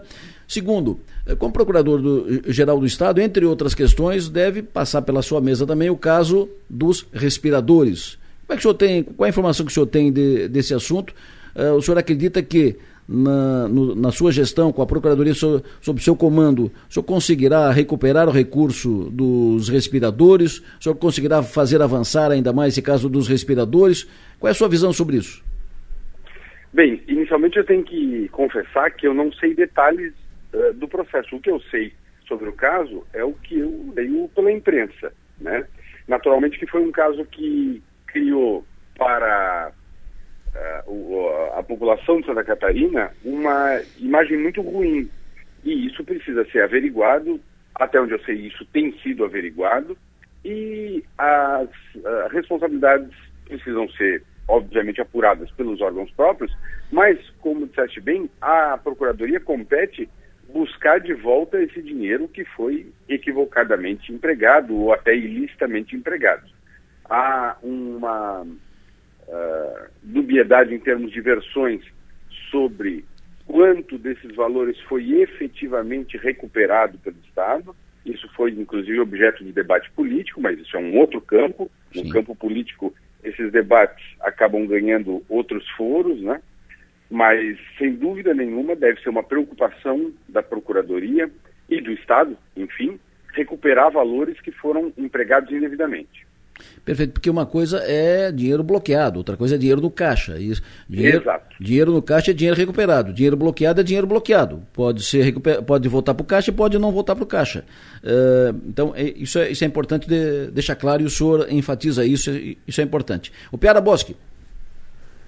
Bom dia, bom dia, doutor Márcio, parabéns pela, pela, pela indicação. Eu queria, eu queria saber, uh, desde, de, desde ali do governo Colombo, quando assumiu o João dos Passos, e, e se manteve isso do governo Moisés, é, é, um nome de carreira na PGE. Logo que o senhor foi anunciado, houve algum zum zum ali. Eu queria saber, uh, o senhor já conseguiu conquistar a categoria? Vai ser tranquila essa transição? É, é verdade, o Piara. Bom dia. Hoje, é, o, o, a escolha do governador Jorginho Melo é uma escolha diferente nesse campo em relação aos últimos governadores. Mas Santa Catarina tem uma tradição uh, relativamente larga de procuradores gerais que não são da carreira. É bem verdade que isso nos últimos tempos ficou assim. Mas eu acredito que esse tema não vai ser problemático. O, o governador, quando me fez a, o convite, é, eu até comentei rapidamente com ele sobre isso, e ele disse, é, e eu concordo com ele, ele disse o seguinte, que um procurador de carreira na chefia da procuradoria tem vantagens e desvantagens, e o mesmo acontece com alguém de fora. Ontem, até por coincidência, eu falei com o João dos Passos, encontrei-me com ele casualmente e comentamos alguns assuntos, inclusive esse, esse ponto. É, e ele falou mais ou menos a mesma coisa que o governador Jorginho Melo tinha me dito. Há vantagens e desvantagens em ter um procurador-geral é, de fora da carreira. É, uma das vantagens é que, como toda, todo órgão público, a Procuradoria tem lá as suas divisões internas, tem os seus grupos, e quem é de fora não participa disso. A desvantagem, e essa é uma preocupação minha, é não conhecer tão bem a estrutura do órgão. Eu conheço a Procuradoria, eu tenho muitos amigos procuradores do Estado, é, mas eu conheço ela no geral, eu não conheço detalhadamente. E esse agora é o meu objetivo, essa é a minha meta para os próximos dias, é me inteirar mais adequadamente de todo o detalhamento estrutural da Procuradoria. Magis Topassoli. Bom dia, doutor Márcio. A minha pergunta é sobre o, o que esperar enquanto perfil de trabalho à frente da Procuradoria-Geral do Estado, através do que o senhor vai implementar a partir do ano que vem. Eh, bom dia, Maga, Maga muito obrigado. É, é, a Procuradoria é uma pasta diferente das demais no aspecto da sua atuação, porque ela é ah, menos política e mais técnica. E a Procuradoria está tão bem estruturada nos últimos 15, 20 anos, ela se estruturou tão bem que hoje ela caminha praticamente por si. Né? O procurador-geral do Estado é muito mais, ele exerce muito mais aquele papel que está na lei orgânica do, da Procuradoria, de ser um consultor jurídico direto do gabinete do governador e, eventualmente, das secretarias, é, além de fazer a relação institucional, em especial com o Poder Judiciário, com o Ministério Público, é, com a advocacia, do que rigorosamente atuar na gestão de processos uh, jurídicos ou de processos internos, à exceção dos administrativos. Então, uh, de fato, a minha preocupação uh, vai ser a de conduzir a Procuradoria nessas relações institucionais da melhor maneira possível, de continuar dando condições ao corpo de procuradores, que é muito qualificado, os procuradores do Estado de Santa Catarina são muito bons, que eles continuem realizando as tarefas que já vêm realizando com normalidade e, naturalmente, dar atenção especial aos pontos que o governador do estado entender que mereçam prioridade. Perfeito. Quero só registrar o advogado Ivo Carminati, aqui de Criciúma, está acompanhando a entrevista e faz questão de cumprimentá-lo, uh, definindo o senhor como, abre aspas, grande mestre. Maga, siga. É, doutor Márcio, o governador eleito Jorginho Melo, eleito pelo PL, que vem, vem de, do mesmo partido, né, do presidente Jair Bolsonaro, é, reconheceu o resultado das eleições imediatamente após o fim da apuração. Mas a gente ainda tem no nosso estado alguns, uh, alguns pontos de manifestação né, de algumas pessoas que discordam do resultado das eleições, do resultado das urnas e tudo mais. É, o senhor confia no processo eleitoral do nosso país? Eu fui juiz eleitoral quatro anos no Tribunal Regional Eleitoral, então atuei um momento da minha vida diretamente nisso. Eu acredito que o processo eleitoral é, corre adequadamente dentro da lei e de modos técnicos compatíveis com a seriedade de uma, uma, um evento desses. Agora, por outro lado também, eu e até usei o verbo uh, deliberadamente. Eu acredito que seja assim, mas eu acho que as coisas na gestão pública não podem ser na base da crença. Eu, a, eu penso que a gestão pública tem que ser o mais transparente possível. E é por isso que eu, inclusive, me manifestei publicamente num evento ocorrido, creio que no ano passado, uh, realizado pelo Tribunal Regional Eleitoral aqui de Santa Catarina, no sentido de que eu era favorável à sindicabilidade das urnas, ou seja, a, a urnas que pudessem garantir a auditagem uh, posteriormente à votação, claro que com toda segurança, algo que já foi aprovado pelo Congresso Nacional por duas vezes no Brasil e que no ano passado foi rejeitado. E aí, uma vez rejeitado, está rejeitado porque eu também sou institucionalista. Se o Congresso, que me parece pessoalmente a instância própria para debater isso, acabou por rejeitar a proposta, então a proposta está rejeitada e ela pode voltar a ser apresentada em, outra, em outro momento. Em outras palavras, e para resumir, uh, até creio que o processo ande bem. Eu não, eu não conheço e nem tenho conhecimento técnico para, por exemplo, objetar alguma coisa em relação ao funcionamento de urnas eletrônicas. Uh, na Alemanha, por exemplo, a, o Tribunal Federal, o Tribunal Constitucional alemão considerou isso inconstitucional. Sistema de coleta de votos em que o cidadão comum não possa fiscalizar porque ele não tenha conhecimento. Esse tema de tão sutil e delicado e sofisticado não chegou a um debate sério no Brasil. O maior problema, na, no meu ponto de vista, é exatamente esse é que nós estamos cerceando o debate, nós estamos partindo da pré-ideia de que quem fala algo contra isso ou a favor daquilo não pode falar, e isso é o que mais me repugna. O Piara? A gente sempre, sempre que uh, alguém assume a, assumia a PGE, a gente vinha com os temas da história de Santa Catarina como dores de cabeça, letras, precatórios, IVESC, etc. O senhor já, já tem uma ideia do, do que, que pode ser a sua grande dor de cabeça, o grande, o grande uhum. pro, pro, processo que o senhor tem que enfrentar dentro da, da PGE? Uh, o pior, eu espero não ter dor de cabeça nenhuma. Ah, mas vai ter.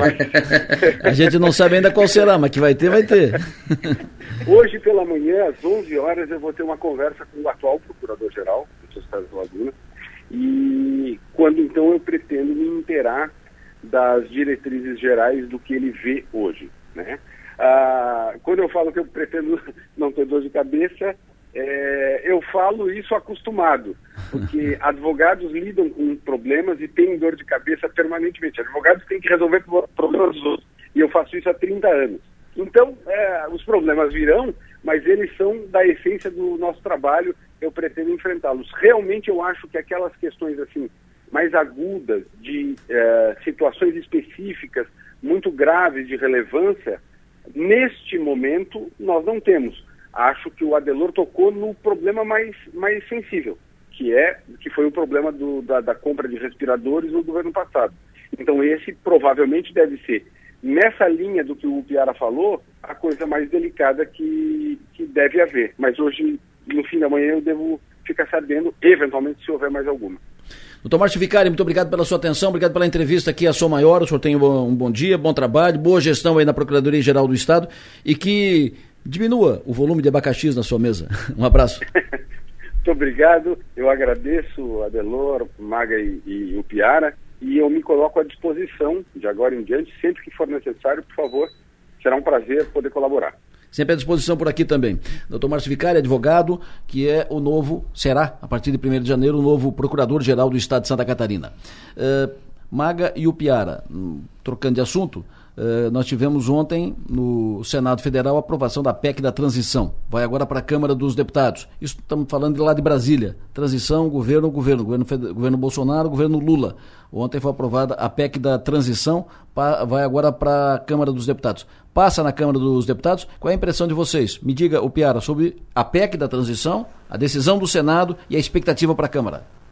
Oh, a vitória do, do, do, do, futuro governo no Senado ela foi até maior do que o, os, os, os, futuros governistas esperavam, né? 64 uhum. votos a 13, uma margem tranquila de segurança, eram, eram um pouco mais, eram 41 votos, eram, não, era um pouco mais, mas uh, conseguiram, mantiveram em dois anos, né? O projeto chegou com quatro anos, mas já para dar essa margem de redução, 145 bi, e vai, vai ser possível pagar o, o Auxílio Brasil ou Bolsa Família de 600 reais com 150 essas para cada criança de até 6 anos.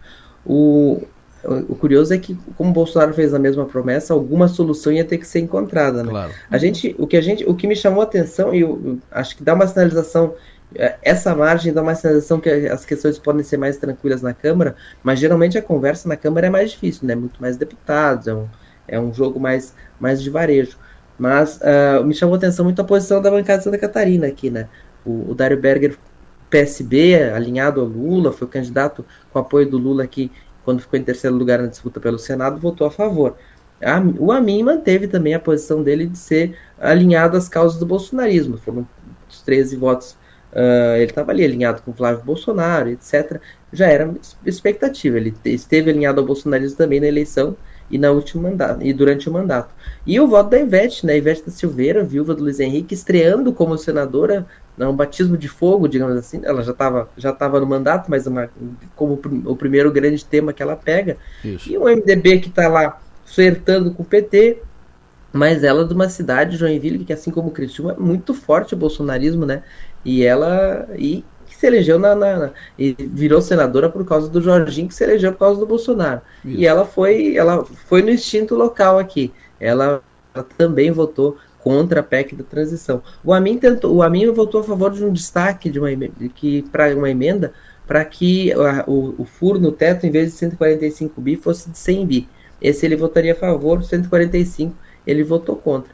A Ivete eu não vi nenhuma manifestação ainda, mais discreta, mas já dá o primeiro sinal do que a gente pode esperar da, dos posicionamentos da, da, da nova senadora.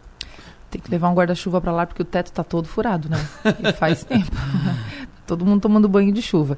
É, a, a, a, ala petista né, esperava um pouco menos, esperava uns 55 votos, então é uma, uma vitória interessante nesse aspecto, né? E como o Piara mencionou, teria que esse dinheiro, essa verba ia ter que brotar de algum lugar, ia ter que ter é, dinheiro para isso, porque era promessa de ambos, né? Então ia ter que ter.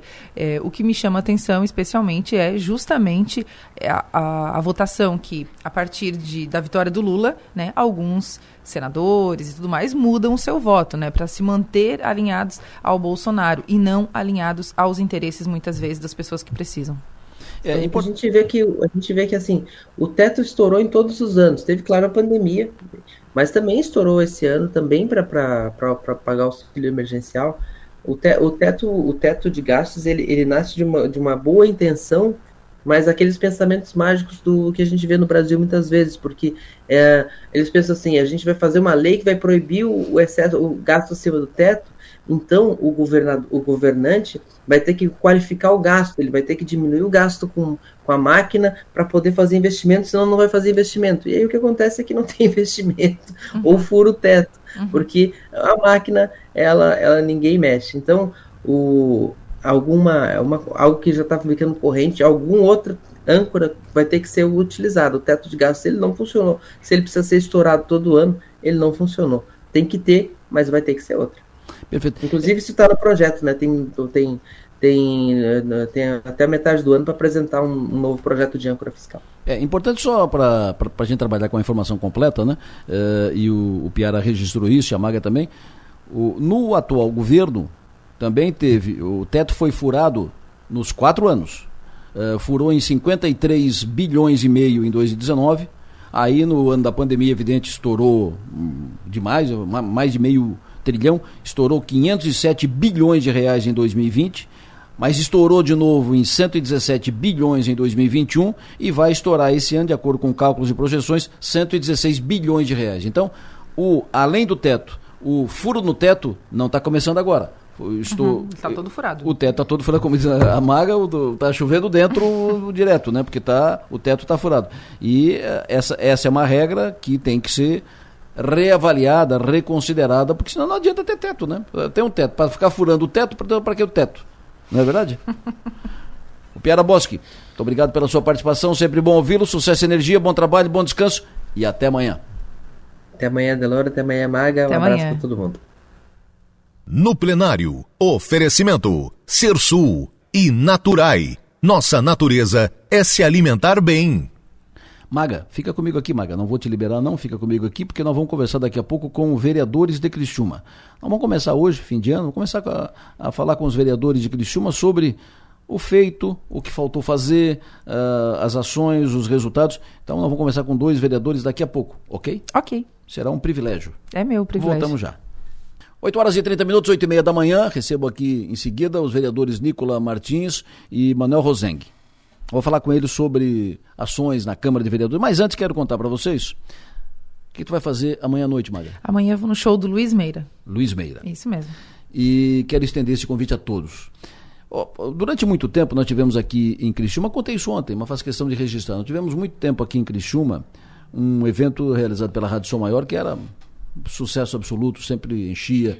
Não era, não era um evento para multidão, né? Era um evento para poucos, mas que sempre cumpria o seu papel. Um evento para cantar, dançar, se divertir, público mais maduro, né? Que não tem muitas opções para se divertir com música, dançar e cantar e tal, que era a Premium Night. A gente fazia na, nas sextas-feiras e era muito legal. Faria, fazíamos no, normalmente ali no, no restaurante do uh, no, no restaurante do Rubinho Angelotti, ali próximo do, do Nações, eh, quando o Rubinho tinha o, o, restaurante ali. E, enfim, ela cumpriu o seu papel, terminou e tal. Faz uns dois meses, eu fui, eu estava em, Florianópolis e vi a apresentação do Luiz Meira em um pub, lá em, em Florianópolis, no Jazim. Uhum. E ótimo, animado, dançante. Tinha do meu lado um desembargador aposentado de 70 anos, animadíssimo, tinha atrás de mim uma mesa com mais ou menos umas, umas 15 pessoas, eh, pessoas jovens, jovens, animadíssimos. Então era dos jovens animados de 20 e tantos anos, do desembargador aposentado de 70, todos muito animados, um climão muito bom pelo, pelo trabalho, pela, pelo evento, pela apresentação do Meira. O Meira muito muito descontraído, faz uma interação, uma interação maravilhosa, o, o povo de pé o tempo todo. Eu pensei comigo, isso é uma Premium Night revitalizada. Eh, vou levar esse, vou levar isso para Criciúma, porque uma Premium Night vai atender aquele público, é uma Premium Night revitalizada, interativa, presencial, atualizada. E aí a gente resolveu. Na hora, eu fui lá no Meira, que já o conhecia de outras andanças por aqui. O Meira foi quem produziu os dois discos CDs do Jorge Nando, e a gente já conhecia porque a gente participou da, da promoção do, dos CDs e tal. Já conhecia o Meira de outras uh, apresentações e tal. O Meira é um, é um artista fabuloso. Então, fui, na hora conversei com ele, vamos para Criciúma. Ele disse, ah, tô louco para fazer em Criciúma. E aí a gente acertou. E ele virá então em Criciúma para fazer tudo isso amanhã à noite do restaurante do Mampituba.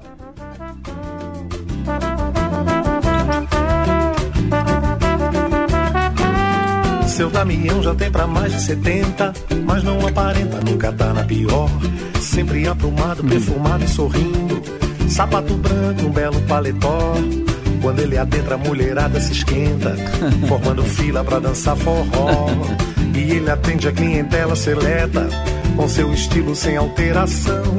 Seu Damião é mestre de capoeira, lecionou na gafieira, dança de salão. Foi condecorado como raridade, bem dotado havia agrado sem contestação. Seu Damião, me conte seu segredo, que eu sou muito tímido, ando muito só.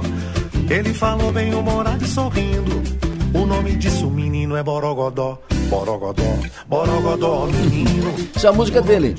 É claro, ele canta isso no show. Uh, isso é a música dele, como tantas outras. Ele tem um, caminhão de, de músicas próprias e ele vai cantar também no show. Ele canta no show Mercedita, Rolling Stones, Beatles, Gal Costa. Ele trabalhou com a Gal 20 anos, fez show com a Gal Costa. Muitos, muitos. Eles faziam um show, tinha um show da, da Gal Costa que era Gal, voz e violão. Ele era o, o violão. E correram o Brasil, correram o mundo com, a, com aquele show durante dois, três anos. Ele falou comigo aqui, inclusive, sobre. O Luiz Meira é manezinho da ilha, é florianopolitano, mas foi embora, correu o mundo, trabalhou. Ele foi para o Rio de Janeiro, onde começou a se tornar um, um artista que eh, trabalhou com grandes nomes, com monstros da, da, da, música brasileira. Eu falei com ele aqui na, na Som Maior sobre isso. Fui morar no Rio de Janeiro em 91.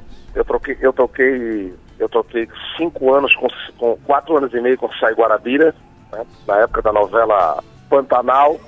Eu fui morar no Rio. O primeiro trabalho que eu tive com artista nacional foi o Sai Guarabira. Guarabira Guarabira me convidou, tinha vindo a Florianópolis, me conheceu, e quando eu cheguei no Rio eu liguei para ele.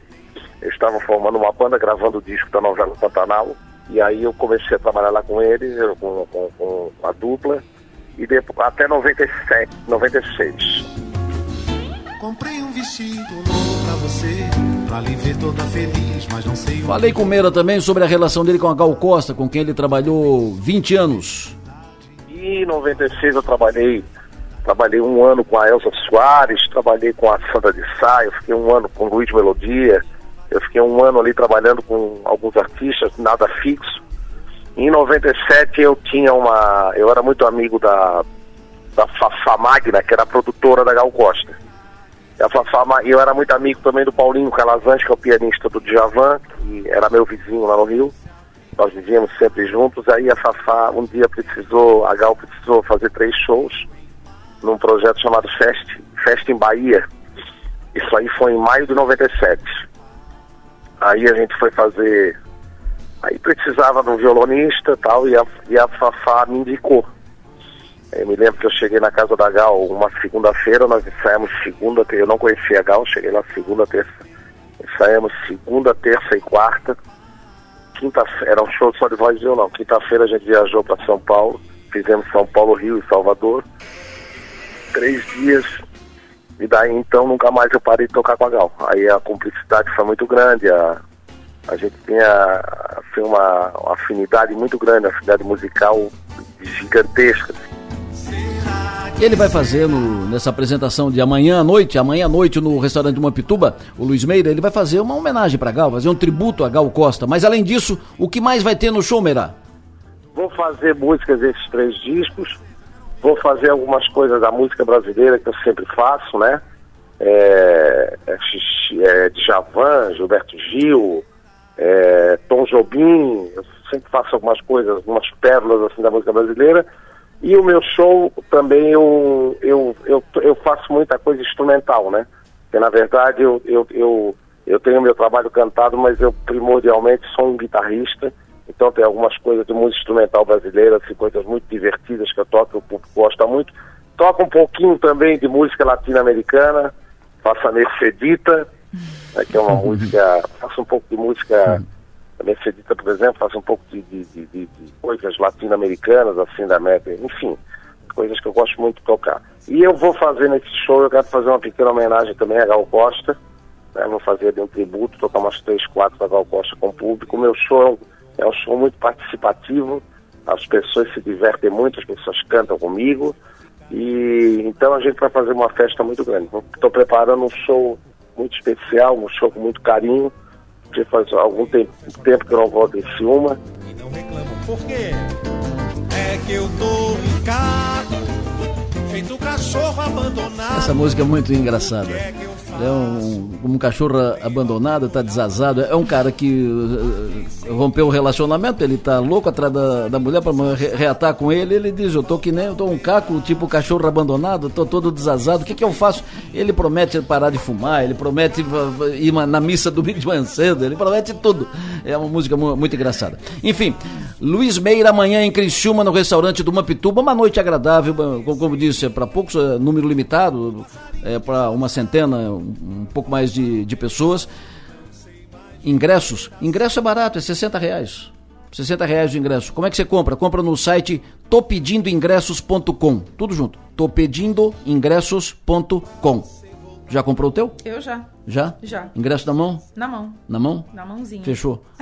então tá. Amanhã vamos nos encontrar no Luiz Meira, no restaurante do Mampituba.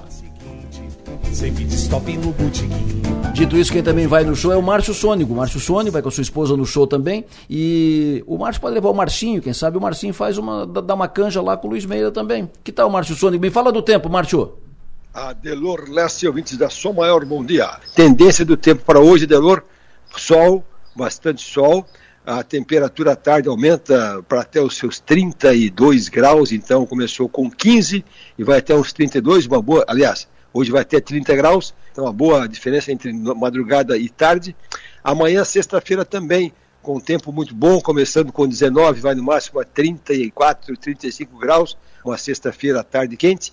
Sábado, começando com 19 graus, também vai aos 35, até quem sabe um pouquinho mais. O potencial da temperatura para sábado é chegar a 38.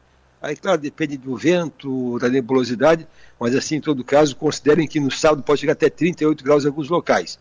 Aí, domingo, já não é tão quente, ou é quente, mas né, nos 38 vai até 31, porque já aparece na previsão alguma chuvinha passageira domingo pela região, domingo ali final da manhã, começo da tarde. Mas a chuva organizada acontece na segunda-feira, dia, 20, dia, dia, dia 12 de dezembro. Aí chove durante manhã, tarde e noite, uma precipitação razoável também na terça-feira da semana que vem. Então, para quem tem é, intenção de ir para praia esse final de semana, o tempo é bom. O sábado, pelo menos, é tempo bom o dia todo. Domingo que ameaça uma chuvinha mais na praia, mais para tarde. E calorão, né? Calorão nessa quinta-feira à tarde, sexta-feira e sábado. Aí domingo já ameniza um pouco a temperatura. Adelor Lessa. Previsão do tempo. Oferecimento. Linha de Eletros Tramontina. É na Via Inox. Avenida Centenário 2505. E Clínica Odontológica. Doutor André Lima. Para fechar o assunto Luiz Meira, a Maga perguntou, mas o Jorge Nando não vai participar do show do Luiz Meira? Vai. O Nando é amigo pessoal do, do Meira, o, o, Meira produziu os dois CDs, discos do Jorge Nando, e o Jorge Nando estará lá com o seu violão. O violão que ele emprestou para o Moisés, Moisés cantar aqui no, uh, no avesso, o, o, o, Jorge Nando vai usar uh, amanhã para participar do show do Jorge Nando. Manuel Rosenque, bom dia. Bom dia, Lessa, bom dia, ouvintes. Prazer te receber aqui. Sou Maior, bom dia, Maga, Nicolas. Sempre bom te receber. Uh, o Manuel Rosengue, por muito tempo, partilhou o estúdio, partilhamos juntos o estúdio, fazia um quadro do, no, no programa que eu apresentava na, na Eldorado. Uh, sempre nessa questão do combate às drogas, de esclarecimento das pessoas e da luta, quantas entrevistas e quantas, e quantas falas. Depois ele teve um, um, um programa também na Eldorado, uma grande contribuição dada nessa luta, Rosenque. Importante, é. importante seu, seu trabalho, sua caminhada. Eu agradeço a tua ajuda, meu Imagina, cara, teu apoio, Mere... sempre. Absolutamente, isso é um retorno pelo trabalho feito. Obrigado. O Anel Rosenque está aqui como vereador, está aqui o Nicola Martins, bom dia, Nicola. Bom dia, Delor, Magos, ouvintes, Maneca. Eu disse aqui, já tem três jornalistas, dá para fazer, fazer uma assembleia já. Assembleia da, da categoria. Sempre é bom recebê-los. Ô, ô Manel, eu quero começar contigo, antes de saber do, do, do balanço das atividades de vocês. Hum. Estivesses fazendo uma homenagem, participando de uma homenagem para o soldado Esmeraldino. Sim. Nós falamos aqui no dia, no dia primeiro, mais um ano, que a gente não sai da memória, aquele ataque a, a Criciúma, que acabou vitimando o soldado, soldado. Esmeraldino. Importante homenagem que vocês fizeram para ele, quero registrar aqui cumprimentos pela, pela iniciativa e gostaria de ouvi-lo sobre isso. É importante e merecida, né? Merecida. Acho que um, uma situação que realmente traumatizou a cidade e acabou é, tendo um desfecho aí que não era o que a gente queria, né? Justamente um, um soldado que estava lá para defender a população sair com esse prejuízo aí. Então, é, como eu disse, mais do que merecido. A gente já estava com essa, com essa moção pronta desde o ano passado mas estávamos esperando a oportunidade de fazer essa entrega. E aí agora surgiu com a, o, o batalhão é, se, se, propondo a, a, acompanhar e a gente ia a Tubarão fazer a entrega da moção. E a gente chegou lá, olha, essa foi uma das moções, aliás, foi a moção que mais emocionou. Imagino, imagino, imagino. Imagino. Uh, pela sua condição, né? Incrível, cara. Pela condição que, que ele está, né? Na cama, não. Na cama, mas mesmo assim ele ele conseguiu expressar a emoção, sabe? Então ele compreendeu. Ele compreendeu. Ah, é, foi, foi forte, por isso emocionou a gente. Hum, interessante. Parabéns, parabéns pela, pela iniciativa. Nicola, o, o, ano de mandato foi um ano positivo? Tu termina o ano satisfeito? Tu, tu, tu, tu termina o ano angustiado? Tu fez o que gostaria de, de fazer?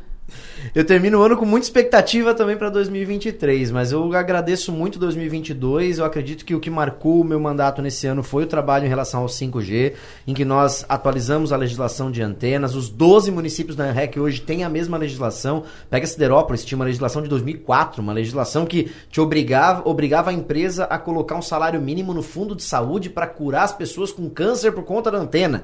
Uma legislação de 2004, muito antiga. E agora os 12 municípios da REC têm a mesma legislação legislação, a gente desmistificou a situação de matar passarinho, de matar pintinho, de dar câncer e tudo mais.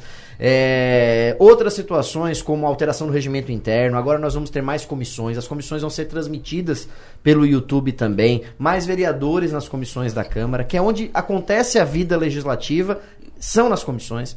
Acontece nas comissões. É, o QR Code que nós a- autorizamos agora para o Código de Defesa do Consumidor, aquele livrinho que fica no estabelecimento, agora pode ser só um QR Code aqui em Criciúma, não precisa todo ano ficar comprando livrinho novo.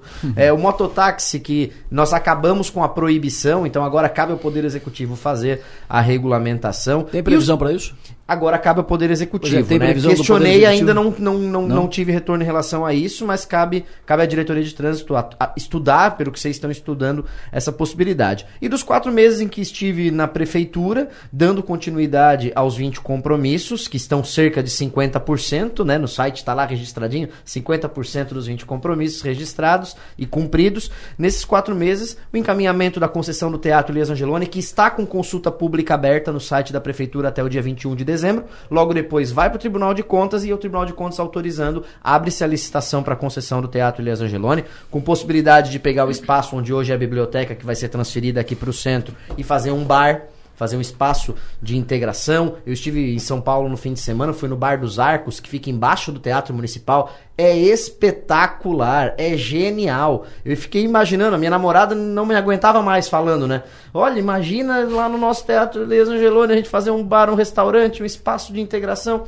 Então, a gente vai poder evoluir em relação ao nosso teatro municipal, feiras, ginásios, dentre outras situações.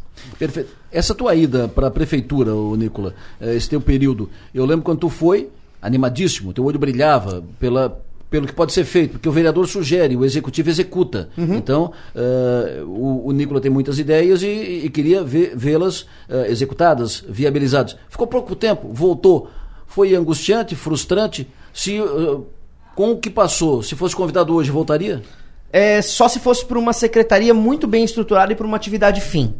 Né? Ali, aquele espaço em que eu fiz, é, em que eu estive, a gente constituiu o programa de parcerias e investimentos, deu o pontapé, mas eu não era necessário. A equipe técnica que eu levei para lá, que eu montei, dá conta do recado, não tem a menor necessidade de ficar pagando 17 mil reais por mês para um secretário, que era o meu caso, para tocar aquele projeto. A equipe técnica pode tocar e eu posso voltar para a Câmara de Vereadores e tra- tratar de outros assuntos que eu também tinha interesse.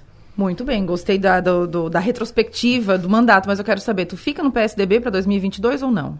Para 2023? 23, desculpa. Pra- pra- é, o, o prazo para troca de partidos é março de 2024, é onde abre janela. Né? Eu, eu estou no PSDB, estou bem no PSDB, estou bem com o prefeito Salvaro, é, mas eu tenho que estar num espaço em que me dê condições de é, tocar os meus projetos, de tocar a minha ideologia, de tocar o meu pensamento e de dar perspectivas daqui para frente. Tive uma conversa com o prefeito Salvaro recentemente sobre esse assunto. É, vamos analisar 2023, vamos ver como é que vai desenrolar o próprio PSDB 2023. A gente não sabe o que, que vai ser do PSDB, vai ter fusão. Se tem fusão, abre janela. Abrindo janela, o PSDB vai estar com Lula. Eu não tô com Lula, eu sou um antipetista, sempre fui. Né? Então, se o PSDB vai estar com Lula, cara, o PSDB não é um espaço para eu estar também. Então tem que analisar todos esses cenários. Mas tá- passa pela tua cabeça, então. Passa. Se, com, com, com o que o PSDB está se construindo a nível nacional, não falo a nível local, falo a nível nacional. Sim, sem dúvida nenhuma, porque o PS, se o PSDB tiver com o Lula, eu não vou estar. Eu entendi que tu tá esperando abrir a janela para voar, é isso? Eu tô, eu tô analisando o que, que o PSDB vai fazer, Adelor. Não tem como o PSDB ficar né, nessa situação de chove não molha também. O PSDB dessa eleição foi uma vergonha. Foi uma vergonha o PSDB dessa eleição. O que a gente tem que analisar a nível nacional é se vai estar com Lula. Se vai estar com Lula, eu não vou estar. Mas Você fala que foi uma vergonha nessa eleição a nível A nível estadual, nacional, a nível na- nacional, a nível nacional. A estadual ele manteve a bancada estadual e perdeu uma cadeira por conta da federação que foi feita também. Né? Retomando agora com a deputada Giovânia, por conta da Carmen que está vindo para a Secretaria de Saúde. Mas a nível nacional foi vergonhoso a construção, aquela prévia ridícula que foi feita. Eu votei em branco naquela prévia. Não teve lógica nenhuma aquilo de acontecer. Manel, ah, falamos aqui da tua luta no enfrentamento às drogas, contigo vai ser mais calma. daí Manuel Rosengue já tá lá, no, pra quem não tá vendo, né? Ele já tá em pé na porta. Pegamos de volta Tô ele aqui. O pé do outro lado lá. Me diga, ah, o que, que tu conseguiu viabilizar na Câmara nesse ano 2022, nessa tua luta de enfrentamento às drogas e de esclarecimento, de apoio a- às pessoas? Lessa, é um assunto bastante sensível, temos que ter cuidado em tratar, né? Então a gente cuida para que isso fique dentro de quatro paredes, essa discussão, porque não dá para ficar fazendo palanque com isso, não. É verdade. então, e a gente, para se, se, se a gente quer fazer um trabalho sério mesmo, realmente tem que ter uma discussão muito ampla, muito aprofundada, da, da, da, da porque é muito complexo o assunto. Né? E, e, e, e não temos nada, nada, absolutamente referência nenhuma para construir algo aqui em termos de política pública. E aí a gente precisa, hoje a gente está pensando nessa, na, nesse, nesse projeto, nessa discussão aí, é, no sentido de construir uma política pública voltada para drogas, saúde mental e questão animal, porque está tudo interligado. Uhum. É, mas, assim, é, em várias frentes, desde a saúde, da, da, da prevenção primária até a terciária. Isso é extremamente amplo e complexo. Mas quando o senhor diz que, tá, que falta eh, essa retaguarda, essa estrutura para uh, dar sequência para esses projetos, falta aonde? Na Câmara? Na Prefeitura? Quem que não está dando esse subsídio?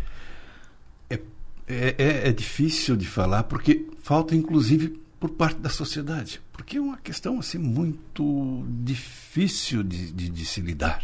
Né? Existe muito conflito de interesse, é, é um poder que a gente sabe que. E o Lessa sabe muito bem que a gente vem tratando disso há quase 30 anos, e no meu programa eu nunca deixei entrar polêmica. Sempre trabalhou numa, num, num viés assim de informar, de orientar as pessoas, de trazer a, a, notícia como ela é, não como eu penso que seja, ou quero que seja. É, e, o, e o senhor disse que tem que ter, evidentemente, para a disposição, tem que ter a consciência no poder público, no, no legislativo, na, no ambiente político e da sociedade. Sim. Se a sociedade estiver fechada com isso, pressiona ah, e faz sair. Aí a coisa vai, a coisa acontece. É, é, o tipo da coisa, né? A gente, a gente vê tanto. O Nicolas é, é, tá aí, ele, a gente, eu gosto do trabalho do Nicolas, porque ele tem um, uma pegada bacana, assim, sabe? Ele, ele, ele, ele enxerga longe. E só que assim, veja, é a viagem. Mas para acontecer essa viagem, quando você vai fazer uma viagem, você prepara o carro, deixa o tanque cheio, pneu calibrado, deixa tudo certinho para que a viagem aconteça. Claro. E quando se trabalha com saúde mental e trabalha com essa questão da droga, essa tudo isso que a gente quer da sociedade, se, se, se a pessoa não tiver bem, nada acontece. É? Uma pessoa com saúde mental, hoje nós temos uma situação na segurança pública, por exemplo, envolvendo homicídios é, é, provocados por pessoas com, com, com problemas mentais. E não é baixo o índice, chega a 27%. Eu vou muito respeitosamente discordar de, de um, só de um pontinho aqui, que é o seguinte: é, quando a gente coloca essa responsabilidade na sociedade, é, eu acho que fica um caminho um pouco inverso. Eu imagino que, encabeçado pelas autoridades, pelos vereadores, pela Câmara de Vereadores, que é quem representa a sociedade, uhum. pela prefeitura, pelos órgãos competentes. E aí levantar essa pauta, levantar a lebre, como a gente diz, né? E a sociedade abraça. Porque quando a gente diz, ah, mas a sociedade não se mobiliza. Mas eu percebo que também falta. É, o senhor é um, é, um, é, um, é um lutador né, da causa, é um defensor da causa. Mas é, parece, me parece né, que falta que todos abracem. Sim. Antes de a gente dizer que a sociedade não abraça. A sociedade reflete, né? Ah, elas veem, eles veem a movimentação vê, vê o que está acontecendo e vai abraçar a causa, porque são causas nobres e importantes. Então, acho que, é, de repente, estimular esse debate mais, né, por exemplo, na casa, é, na, na, Câmara Municipal, uhum. da, por parte da Prefeitura e tudo mais, para que as pessoas tomem conhecimento das ações que são defendidas. Né? Perfeito, é justamente isso que a gente está fazendo. Nesse, no decorrer desses dois anos, várias audiências públicas envolvendo órgãos federais, estaduais, municipais. Inclusive, hoje teremos uma audiência pública em pleno 8 de dezembro, é, justamente discutindo essa questão do, da, da, do comércio de álcool, tabaco e outras drogas próximas às escolas. Por quê? Aonde que hora, Fator de risco pública? número um, fácil acesso. É. Então a gente precisa restringir isso. isso. É, vai ser às 19 horas na Câmara. Na Câmara dos Vereadores. Isso. Quem, participa, quem vai participar? Olha, quem é chamado para isso? Até senador foi, foi convidado. Hum. Porque a gente tem que mexer em, quando se trata de bebida alcoólica e drogas legais, o município está de mãos atadas. Não pode fazer praticamente nada em termos de legislação. Então a gente precisa mexer. Isso foi o caso do, do, do, do ECA na questão do álcool. Sim. Tivemos que provocar aqui em Criciúma, alguns anos atrás, para que isso fosse mudado lá e criminalizado o, o, a oferta do álcool eh, para criança e adolescente. Perfeito. Prazer recebê-lo. Prazer sempre, foi meu. Sempre bom te, te receber. Parabéns pelo trabalho que vocês fazem. Nicolas, sempre bom te receber, sempre à, à disposição. E quando tiverem pautas, esse assunto da, do enfrentamento às drogas e tal, é sempre uma pauta que tem que ser tratada, Maneca. Tem que ser Ô, tratada. Maga, tu me deu uma, uma, me deu uma, uma sugestão aqui, me deu uma ideia. É, o programa aqui é um programa de audiência e- incrível, né? E um espacinho de 20 segundos, 30 segundos com um áudiozinho de vez em quando. Cabe, né, Lessa, nessa... De enfrentamento às drogas? É. Claro. Ah, então tá. A gente tem uma coisa bem produzida lá, eu vou mandar pra. Manda pra mim. Fechou. Isso não perde tempo. Não, Não, perde a não viagem. perde, não perde, não perde. Maneca, bom te receber. Muito obrigado, querido. Sucesso e energia. Nicolas, sempre bom te receber. Um abraço, sucesso e energia. Obrigado, Adelor Maga. Um abraço. Agora sim, Maga. Agora tô liberada. Show de bola. Volto amanhã. Volta amanhã, cedo a Maga. Eu falei há pouco aqui sobre um protesto que está acontecendo no campus da Universidade Federal de Santa Catarina, em Araranguá. Mas daí o pessoal me esclareceu aqui. Acontece no campus de, de Araranguá, acontece na, na- na sede da Universidade de Florianópolis e nas universidades federais do Brasil inteiro hoje. É um protesto por conta de alunos que ganham bolsas e estão sem receber. E aí, por consequência, problema de alimentação, moradia e tal. Então é um protesto nacional. eh, que por, não é apenas por um probleminha lá de, de, de Araranguá, um, eh, não, é um, um protesto nacional eh, que as pessoas só estão sendo permitidas a entrar no campus a pé, sem carro. É um protesto. E esse protesto tende a avançar. In- Independente do tipo de protesto, é um protesto válido porque não estão pagando as bolsas para os alunos. Falta de respeito. Não estão pagando as bolsas. Isso representa o quê? Os alunos com essas bolsas têm compromissos eh, e têm que cumprir os, os compromissos e cortaram os recursos das universidades federais. Você pode discutir N coisas, mas compromisso assumido tem que ser cumprido. Ponto. E muita gente me perguntando aqui no, no WhatsApp, onde é que compra ingresso pro, pro Luiz Meira amanhã? Como é que é o negócio e tal? Ingressos é no topedindoingressos.com, topedindoingressos.com, Luiz Meira amanhã em Criciúma, no restaurante do Mapituba, volto já. Tenho o prazer de receber aqui um time bom aqui agora no, no estúdio. Continuo com um time bom, já tinha, tinha um time bom aqui, que estava o Maneca, estava o Nicola com a Mag, agora recebo aqui, tenho o prazer de receber Miltinho Carvalho. Miltinho Carvalho que eu digo que é um manezinho, um manezinho criciumense. Com certeza, eu nasci em Florianópolis por acaso, Florianópolis. sou criciumense por convicção. Por convicção, por paixão, coração criciumense, tem carvão no sangue. O Miltinho tem serviços prestados à, à cidade, apaixonado por essa cidade, foi presidente do Criciúma, corretor de imóveis, dono de, de imobiliária, um homem de negócios. Tive o privilégio de partilhar com o Miltinho durante algum tempo a direção do Jornal da, da Manhã. Foram momentos belos inesquecíveis, belos tempos. Momentos inesquecíveis era eu, Miltinho e o Walter Dieter. Pô, saudoso Walter. Walter Nicolau. Eh, Alegria da galera. Alegria da, da galera. Foram momentos inesquecíveis de muito aprendizado, muito aprendizado, porque o Miltinho era um professor, né? Ele, o Miltinho levou para lá o seu Heitor. Né? Então era o seu Heitor era, um, era o mestre, né? E o Miltinho era um, um professor, foi muito bom partilhar com o Miltinho esse tempo. Miltinho está aqui conosco no programa de hoje como presidente do Rotary Centro Criciúma, Rotary Criciúma Centro e está acompanhado de dois integrantes do, do Rotary, dois companheiros seus de Rotary, o Elvio Peruc. Bom dia. Bom dia, Delor. Bom dia aos ouvintes. Prazer te receber aqui. Tá, ok. Muito bom Prazer te receber. também é nosso. E o Luiz Gonzaga Mariano, que foi presidente do Rotary também. Bom dia. Muito bom dia, Delor, e aos seus ouvintes. É um prazer estar aqui com vocês. Miltinho, de onde surgiu essa tua ah, ideia de presidir o Rotary, comandar o Rotary, que tem agora, hoje tem uma ação social interessante, positiva, produtiva, que merece ser destacada e falada para todo mundo? Não, eu sou rotariano desde 1972, quando eu me formei em Ciências Econômicas com 21 anos. E aí eu fui rotariano até o falecimento do meu filho, com, quando ele faleceu com leucemia, e eu parei, abandonei tudo.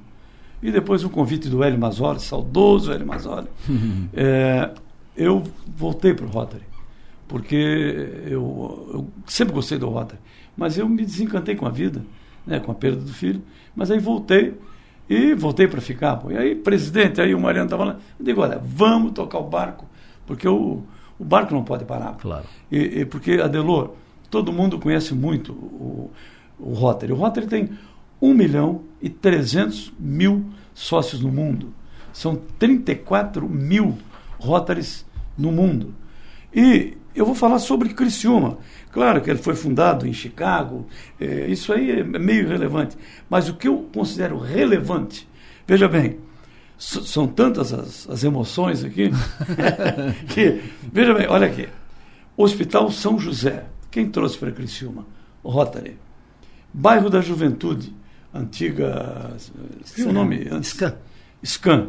a PAI de Criciúma, Asilo São Vicente de Paulo, Satic, Fucre, Quermesse, que virou criação do Hélio, virou Festa das Etnias, Associação dos Amigos dos Autistas. O nosso Rotary foi fundado em 18 de 4 de 1948. Em abril do ano que vem, vamos fazer 75 anos. Você será convidado à nossa festa. Então, veja o que o Rotary fez. E o pessoal não tem. É, ontem nós entregamos, por exemplo, para o asilo, uma série de mantimentos. Estou dizendo porque nós nos reunimos e tudo isso é fruto do, do nosso trabalho, pedindo. Nós somos uns pedintes. É verdade. E faz parte do espetáculo. Mas hoje o objetivo principal são os dois projetos que nós temos. E olha, eu sou testemunha disso, conheço o, tra o, tra o trabalho do Rotary. Eles, o Rotary é meio mineiro, assim, faz um trabalho em silêncio, sem muito alarde, sem muita lausa, né, sem muito falar e tal, mas faz um trabalho permanente, um trabalho de, de formiguinha, de uh, atender necessidades do asilo, do clube de serviço, é. apoiar a vacina, e faz isso, e faz aquilo e tal. Faz um trabalho permanente, consistente, sério, uh, com pessoas bem intencionadas que se dedicam voluntariamente ao Rotary. Faz um belo trabalho. É necessário, importante para a cidade o Rotary. É, hoje ele mudou um pouco. Nós queremos, mudou no bom sentido. Nós buscamos divulgar, porque eu sou o mais velho do Rotary. Antigamente era o mais novo em qualquer lugar que eu ia. Em qualquer empresa era o, o gerente e tal. Hoje, onde eu vou, mais velho sou eu. Ah, então nós estamos querendo renovar. É, é, o que tem mais idoso. idade. Sou, é, é, o que, é, o que, tem mais idade. Mas sempre o espírito jovem, né? ah, isso com certeza. Eu penso que tenho 40 anos. Ah, para de exagerar também, né? Então, o negócio, que hoje nós estamos procurando divulgar, porque nós queremos é, rejuvenescer. Milton, o que, que tu acha desse trabalho aqui? É, eu. Nós estamos aqui no estúdio da, da Som Maior, nós estamos no 12 andar, estúdio da Som Maior, 12 andar, que é todo uh, em vidro e tal, né? É um... E no lado de fora, um, um, cidadão, um rapel, né? Fazendo é, a limpeza da, da vidraça. É, pendurado numa, num, num banco ali. No, no, faria, não? Não. Não, não faria. Ah, eu também não. Eu, não. Não, não. É, eu não faria nem por, por mundo nenhum. Não sou chegado em altura. E eu só, só ficar olhando ali já me dá uma agonia, já dá uma, uma vertigem. Eu, eu, o visual aqui é espetacular, Sim. né? Só que eu só consigo olhar assim. Se olhar para baixo. Então, Volta. a gente hoje nós estamos divulgando o que o Rotary faz, que nós queremos ampliar o quadro, porque nós perdemos algumas pessoas importantes. Seu João Abel Benedetti. Taurino Pereira, me ajudem, Ari, Nardino Presder. Dona Marília, Marília, a, Marília Pinheiro Machado. Pinheiro Machado. O Hélio. O Hélio. O Hélio Mazzoli. O Hélio Mazzoli, que foi uma perda irreparável. Isso. Tanto quanto os outros, né? Mas então nós estamos precisando renovar. E por isso nós queremos dizer o que é que o Rotary faz. E, pessoal, todas as quartas-feiras, quem quiser conhecer o Rotary, Agora nós vamos dar um pequeno recesso parlamentar. dia, dia 14, nós fazemos a nossa festiva, a festa do espumante, e aí depois voltamos dia 10 de janeiro. Mas todas as quartas-feiras, na Apolo, nós estaremos lá esperando os amigos que queiram nos conhecer. Me fala do evento de hoje à noite. Não. Elvio. É, hoje à tarde quem vai falar é o Elvio. Bom, então nós vamos falar sobre o projeto primeiro, o Ver Melhor. O que consiste esse projeto Ver Melhor? Esse projeto esse projeto Ver Melhor foi criado em 2010 pelo nosso companheiro citado aqui, Eli Marzoli. A pessoa que vivia profundamente o Rotary e sempre querendo fazer algo para as crianças. Tinha preocupação com as crianças. Então ele criou esse projeto e incumbiu nós de executá-lo. Então, desde 2010, nós desenvolvemos esse projeto junto com a Secretaria de Educação da Prefeitura, onde a Secretaria faz a triagem das crianças carentes que tem dificuldade visual e nós, ah, com a parceria com os oftalmos da cidade, conseguimos as consultas. Hum. Tá? E também a outra parceria com a ótica, tá? não sei se eu posso citar pode, o nome da claro ótica, pode. a ótica Alcidino, que ela oferece gratuitamente os 50 óculos, que cada vez, cada projeto é 50 óculos, que, que fornece gratuitamente para as crianças. E aí, no, no, encerramento, que como um dia de hoje, nós vamos fazer um evento junto com a secretaria, com a presença do prefeito já confirmada, no Salão Ouro Negro, às 16 horas. Vamos fazer a entrega desses 50 óculos para essas crianças carentes da rede municipal uh, da prefeitura. E é, é uma satisfação, Delor, porque tinha muitas crianças, às vezes que nem sabiam que tinha a dificuldade. E a hora que recebe o óculos, vê a diferença no, na sala de aula, que enxerga melhor no quadro, elas ficam assim satisfeitas. Isso aí é uma realização para nós, para o clube, e à frente desse projeto já desde 2010. Então, até Esse agora... é o projeto Ver Melhor. Ver Melhor. Ver Melhor. É um, é um projeto que fecha o ano hoje, com a entrega do, dos óculos, no evento que acontece às 16 horas no Salão Ouro Negro da Prefeitura, presente o secretário de Educação Municipal, o Celito Cardoso, e a presença do prefeito Salvaro às 16 horas no Salão Ouro Negro, e evidentemente o Rotary. E as e, crianças e, e professores. Isso, isso, mesmo. E aproveito a oportunidade aqui também de convidar todos para participar, que é um grande evento, um evento maravilhoso, é um evento que consagra nosso clube. Perfeito. Esse é um. É. E o segundo? É, esse é um. E aí eu quero uma curiosidade. Curioso. O segundo é sorrir melhor. Tá. O, o... Sorrir melhor tem tudo a ver com Mariana. Aqui. É, das bocas aqui. É verdade. É que o Hélio, o, o Hélio, o Hélio não, o Silvio Búrigo, ele estudava no primário e ele não acompanhava. E ele era, esse guri não vai acompanhar. Ele queria desistir de, de estudar. Silvio aí, Búrigo médico, né? O Silvio médico, Búrigo é advogado. O, o, o nosso. Silvio Búrigo, do Rotary. do Rotary. E aí ele, de repente, ele foi no oftalmologista. Pô. Aí o cara chegou, botou o óculos nele, formou-se em medicina. E teria desistido, hum. por quê? Novo, não conseguia acompanhar, não. Esse, olha o problema, né? Formou, eu, formou eu, em medicina e é um é, intelectual, é um é, super inteligente, culto. Né? Exatamente. Então, essa curiosidade de ver melhor, quer dizer, claro. eu acho que o, o Hélio trouxe, talvez em conversa com o Silvio. Talvez, eu não tenho que falar com o Hélio. Com... Não, mas vou esperar para falar com ele. é, Mariano, fala do Sorrir Melhor que é um é. segundo projeto do Rotary. É, eu até fico um pouco constrangido, porque eu sei que os profissionais da saúde todos doam um pouco, né, do seu conhecimento em prol da sociedade, sempre ajudando algumas pessoas carentes.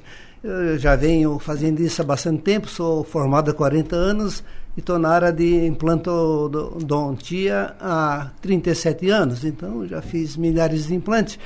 E, e eu sei o quanto é triste e ruim para uma pessoa desdentada, né? A pessoa, principalmente quando está desdentada da mandíbula, da parte inferior, porque uma prótese superior até as pessoas conseguem segurar, mas uma prótese inferior dificilmente as pessoas conseguem ter uma, uma eficiente mastigação, só 20%, né? Do poder de mastigação é conseguido com prótese. Então eu vejo que as pessoas são mutiladas. E quando a pessoa é mutilada de um joelho, de um quadril, o, o poder público até, até muitas vezes te demora, mas te restaura, né? te devolve. Mas eu, tô, eu vejo que no, na área oral, né, da mastigação, as pessoas é, não conseguem, né? O poder público não, então eu faço isso pelo menos uma vez por ano ou duas vezes eu contribuo né, com um paciente muito carente, né, que são escolhidos realmente a dedo, e a gente se faz alguns implantes, eh, hoje chamada de técnica de protocolo, e devolvemos eles a, o poder de mastigar e sorrir, e, e eles podem, de, devolvem, né, e têm uma melhor sociabilidade, né, melhora a sua autoestima. Então isso nos engrandece. Eu sei que a maioria dos profissionais também faz isso. Então eu falei isso no Rotary e as pessoas, por que você não divulga, né? Então eu estou divulgando aqui até e incentivar o poder público é, a pensar melhor, né? Porque as pessoas às vezes ficam alheias né, à sociedade porque não, não conseguem mastigar e nem sorrir, né? E ficam tímidas, né? E tem uma saúde melhor, né? Quem mastiga melhor tem tudo é Imagina. melhor, né? O intestino, o estômago. Claro, isso, a, além, da, além do visual, além visual. Da, da, Claro, melhora de cima e tem é a toda, questão toda saúde, saúde. Né? Tem toda a saúde, saúde. todos os desdobramentos então, na saúde, né? É isso que nós desenvolvemos e o pessoal da Rota dizendo, por que não divulga, né? Então vamos divulgar. Vamos divulgar. Estamos... Quem sabe vamos arrumar parceiros, né? Claro. É, do meio público, para porque é um trabalho realmente que não é, não, não tem um custo elevado, né? E, por exemplo, um paciente para fazer um protocolo precisa no mínimo estar sete consultas no teu consultório. Hum. É, para fazer o trabalho é um processo, bem certinho, né? um processo. Né? Então, quem sabe o meio público até consiga né, sensibilizar. E fazer outros, né? É, e ampliar, fazer, fazer outros. É, arrumar parceiros assim. para. Claro. Assim. Maravilha. Dois projetos, dois trabalhos, duas, duas ações positivas que estão sendo encaminhados pelo Rotary Criciúma. Prazer recebê-los aqui Parabéns pelo trabalho que fazem, pela dedicação, pela entrega. Miltinho, sempre bom te ver. O Elvio eu vejo sempre que é meu vizinho. E o, Mariano, de, de muito tempo, a gente se conhece e sei do, do trabalho de todos vocês. Muito bom recebê-los aqui, sucesso e energia. Olha, Adelor, um abraço. É, foi um prazer revê-lo, faz algum tempo que não lhe vejo. Muitas saudades. Recomendações à família. Sim, senhor. E estaremos juntos. Igualmente, querido. Né? É, até quando Deus quiser. Ele há de querer que seja por muito tempo. Mas Deus tem sido bondoso contigo, porque a fotografia é a mesma. É a mesma de 20 anos atrás. Amigo não tem defeito. Inimigo, se não tiver, a gente bota.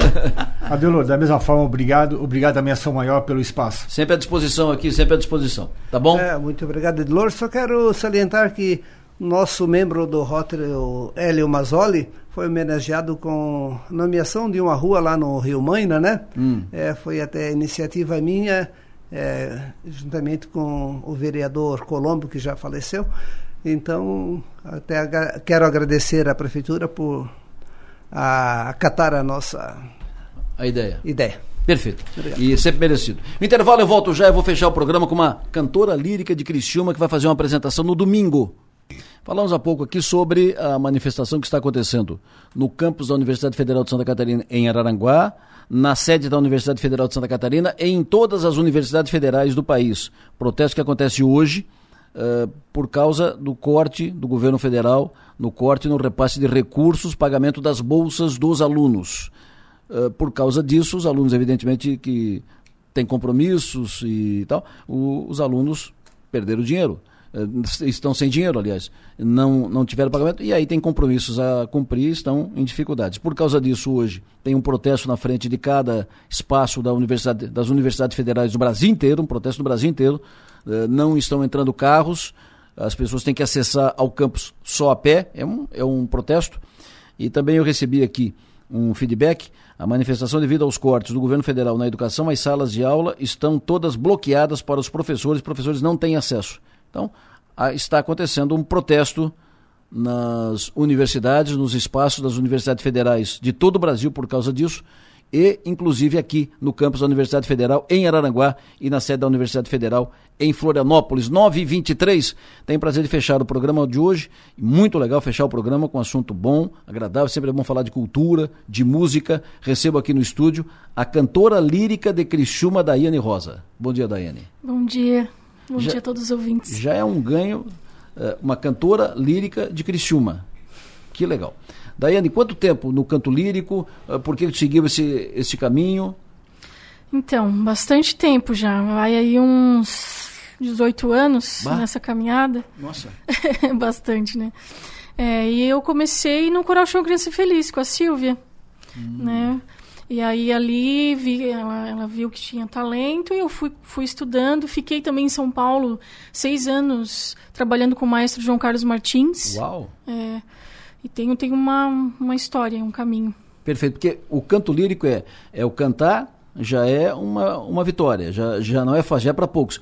E aí o canto lírico, é, aí é, é é um nicho, né? É muito estreito, Isso, né? Isso, exatamente. É quase um atleta, né?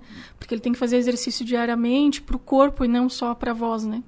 Como é que como é que é o canto lírico? Faz uma o canto lírico ele é maravilhoso, né? Ele, ele, envolve o corpo inteiro, ele não é só a garganta, só a voz, né? Até se quiser depois eu dou uma palhinha. Pode dar agora. Posso? Pode. Deixa eu pegar aqui a nota. Oh, mio babino caro, mi piace bello,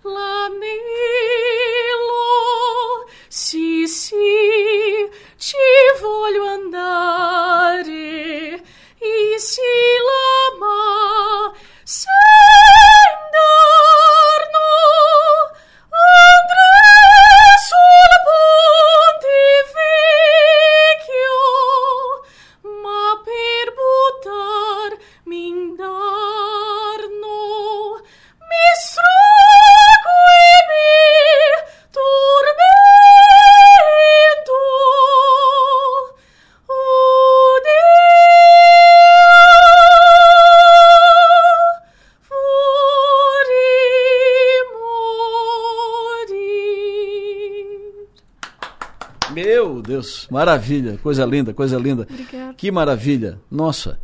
Maravilha! o, o- nossa, de manhã cedo, só nós estamos estamos aqui nove e meia da, da manhã e sem nada, né, no seco e de, de, de sopetão. do- Nossa, maravilhoso, que maravilhoso. Maravilhoso, isso parabéns. Bom, é, a Daiane está aqui comigo porque tem um recital de Natal no próximo domingo, no Teatro Itália, que é o teatro ali no bairro da Juventude. Você- quem chega no bairro sobe, à, à direita, é o primeiro prédio à direita, é o teatro revitalizado, é um, é um teatro antigo, um prédio antigo, antigo que foi revitalizado, bonito, está lá. No Teatro Itália, ali no bairro da Juventude, no domingo, seis e meia da tarde, nós vamos ter a apre- apresentação. Um recital de Natal com a Daiane, com a Helena Dal Bosco, que é pianista, e com o Ivan Cunha, que é violinista. Então, com a Daiane canto lírico, com a Helena Dal Bosco no piano e com Ivan Cunha no violino, nós teremos um recital de Natal no domingo, seis e meia da tarde. Gente, quem puder, não perca. Maravilhoso. Vai fazer bem. Você vai te garantir um bom fim de domingo e começar a semana nas nuvens, né? Caminhando nas nuvens. É, os ingressos estão sendo vendidos pelo Simpla. Ela falou em ingresso, então eu vou, eu vou aproveitar o seguinte. A primeira pessoa que passar a mensagem agora para o 999847027, respondendo o seguinte: onde é que vai ser a apresentação? O nome do teatro que vai ter a apresentação. O primeiro que responder agora no 999847027 ganha um ingresso. Eu tenho um ingresso aqui na mão que a Daiane trouxe. A apresentação da Daiane, o recital de Natal, a Daiane, a Helena e o Ivan vão se apresentar no domingo, seis e meia da tarde, aonde o nome do teatro que terá a apresentação. Enquanto isso, me diga, como é que está a venda, como é que está a preparação para esse evento? Ingressos compra onde? Como é que faz? Ingressos então compram na, no Simpla, né, que é um site de ingressos confiável. Você vai lá, digita Recital de Natal Criciúma, já vai aparecer. E eh, hoje eu vou lançar um, um ingresso promocional, né? Então quem quiser conferir já já aproveita hoje para comprar. Perfeito. O Douglas ganhou o ingresso. O Douglas foi o primeiro que respondeu que o evento vai ser no Teatro Itália, que é o teatro do bairro da Juventude. Teatro Itália, logo entrada à direita. Teatro Itália, do bairro da Juventude. O Douglas ganhou o ingresso. Passa aqui, Douglas, durante o horário comercial, pega com a Sirlene o ingresso e vou te passar, vou tô te pa- passando já o teu nome para a Sirlene e tu pega com ela aqui o ingresso para o show de domingo, seis e meia da tarde, imperdível. Ela é isso que vocês viram aqui. Então, aqui, no seco, de sopetão aqui, eh, ela, ela ela fez isso, vocês imaginem lá no domingo, com um pianista, com violinista, com estrutura, com um som adequado. Vai ser maravilhoso, maravilhoso, maravilhoso. E é importante que vocês estejam eh, na lida e que vocês estejam no caminho com as dificuldades todas de levar a, a música, a cultura adiante. É, parabéns. Muito obrigada. É uma luta. é uma luta sempre. É uma luta sempre, né? Mas vale a pena. O canto lírico ao vivo, ele é muito diferente de ser de ser apreciado, né? Uma coisa é você ouvir é, em áudio e tal, mas ao vivo é, vale a pena, assim, é uma experiência única, né? Então, o pessoal puder ir. Maravilha. Domingo, seis e meia da tarde, Daiane, foi um prazer te receber aqui. Re- repete como é que compra ingresso?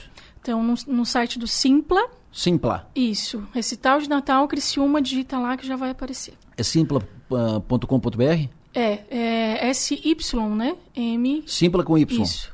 Simpla com M, S S Ponto Y com ponto M P L A. Isso. Ponto com ponto BR. Simpla. Isso mesmo. Acessa lá recital de Natal.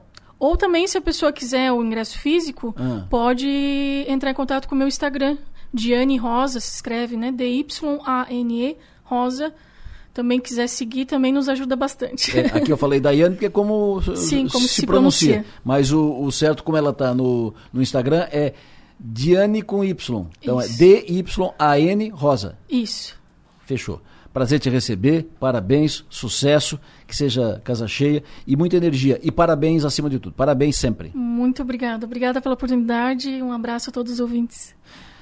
Com este astral positivo para cima, trazido aqui pela Daiane, fecha o programa desta quinta-feira, agradecendo a audiência de todos vocês, sucesso e energia. Lembrando sempre que o nosso papel nesta vida é ser e fazer feliz. Na sequência, mais música. Agora com Everaldo João e logo em seguida, retoma o jornalismo, Enio Bis e o Conexão Sul. Bom dia!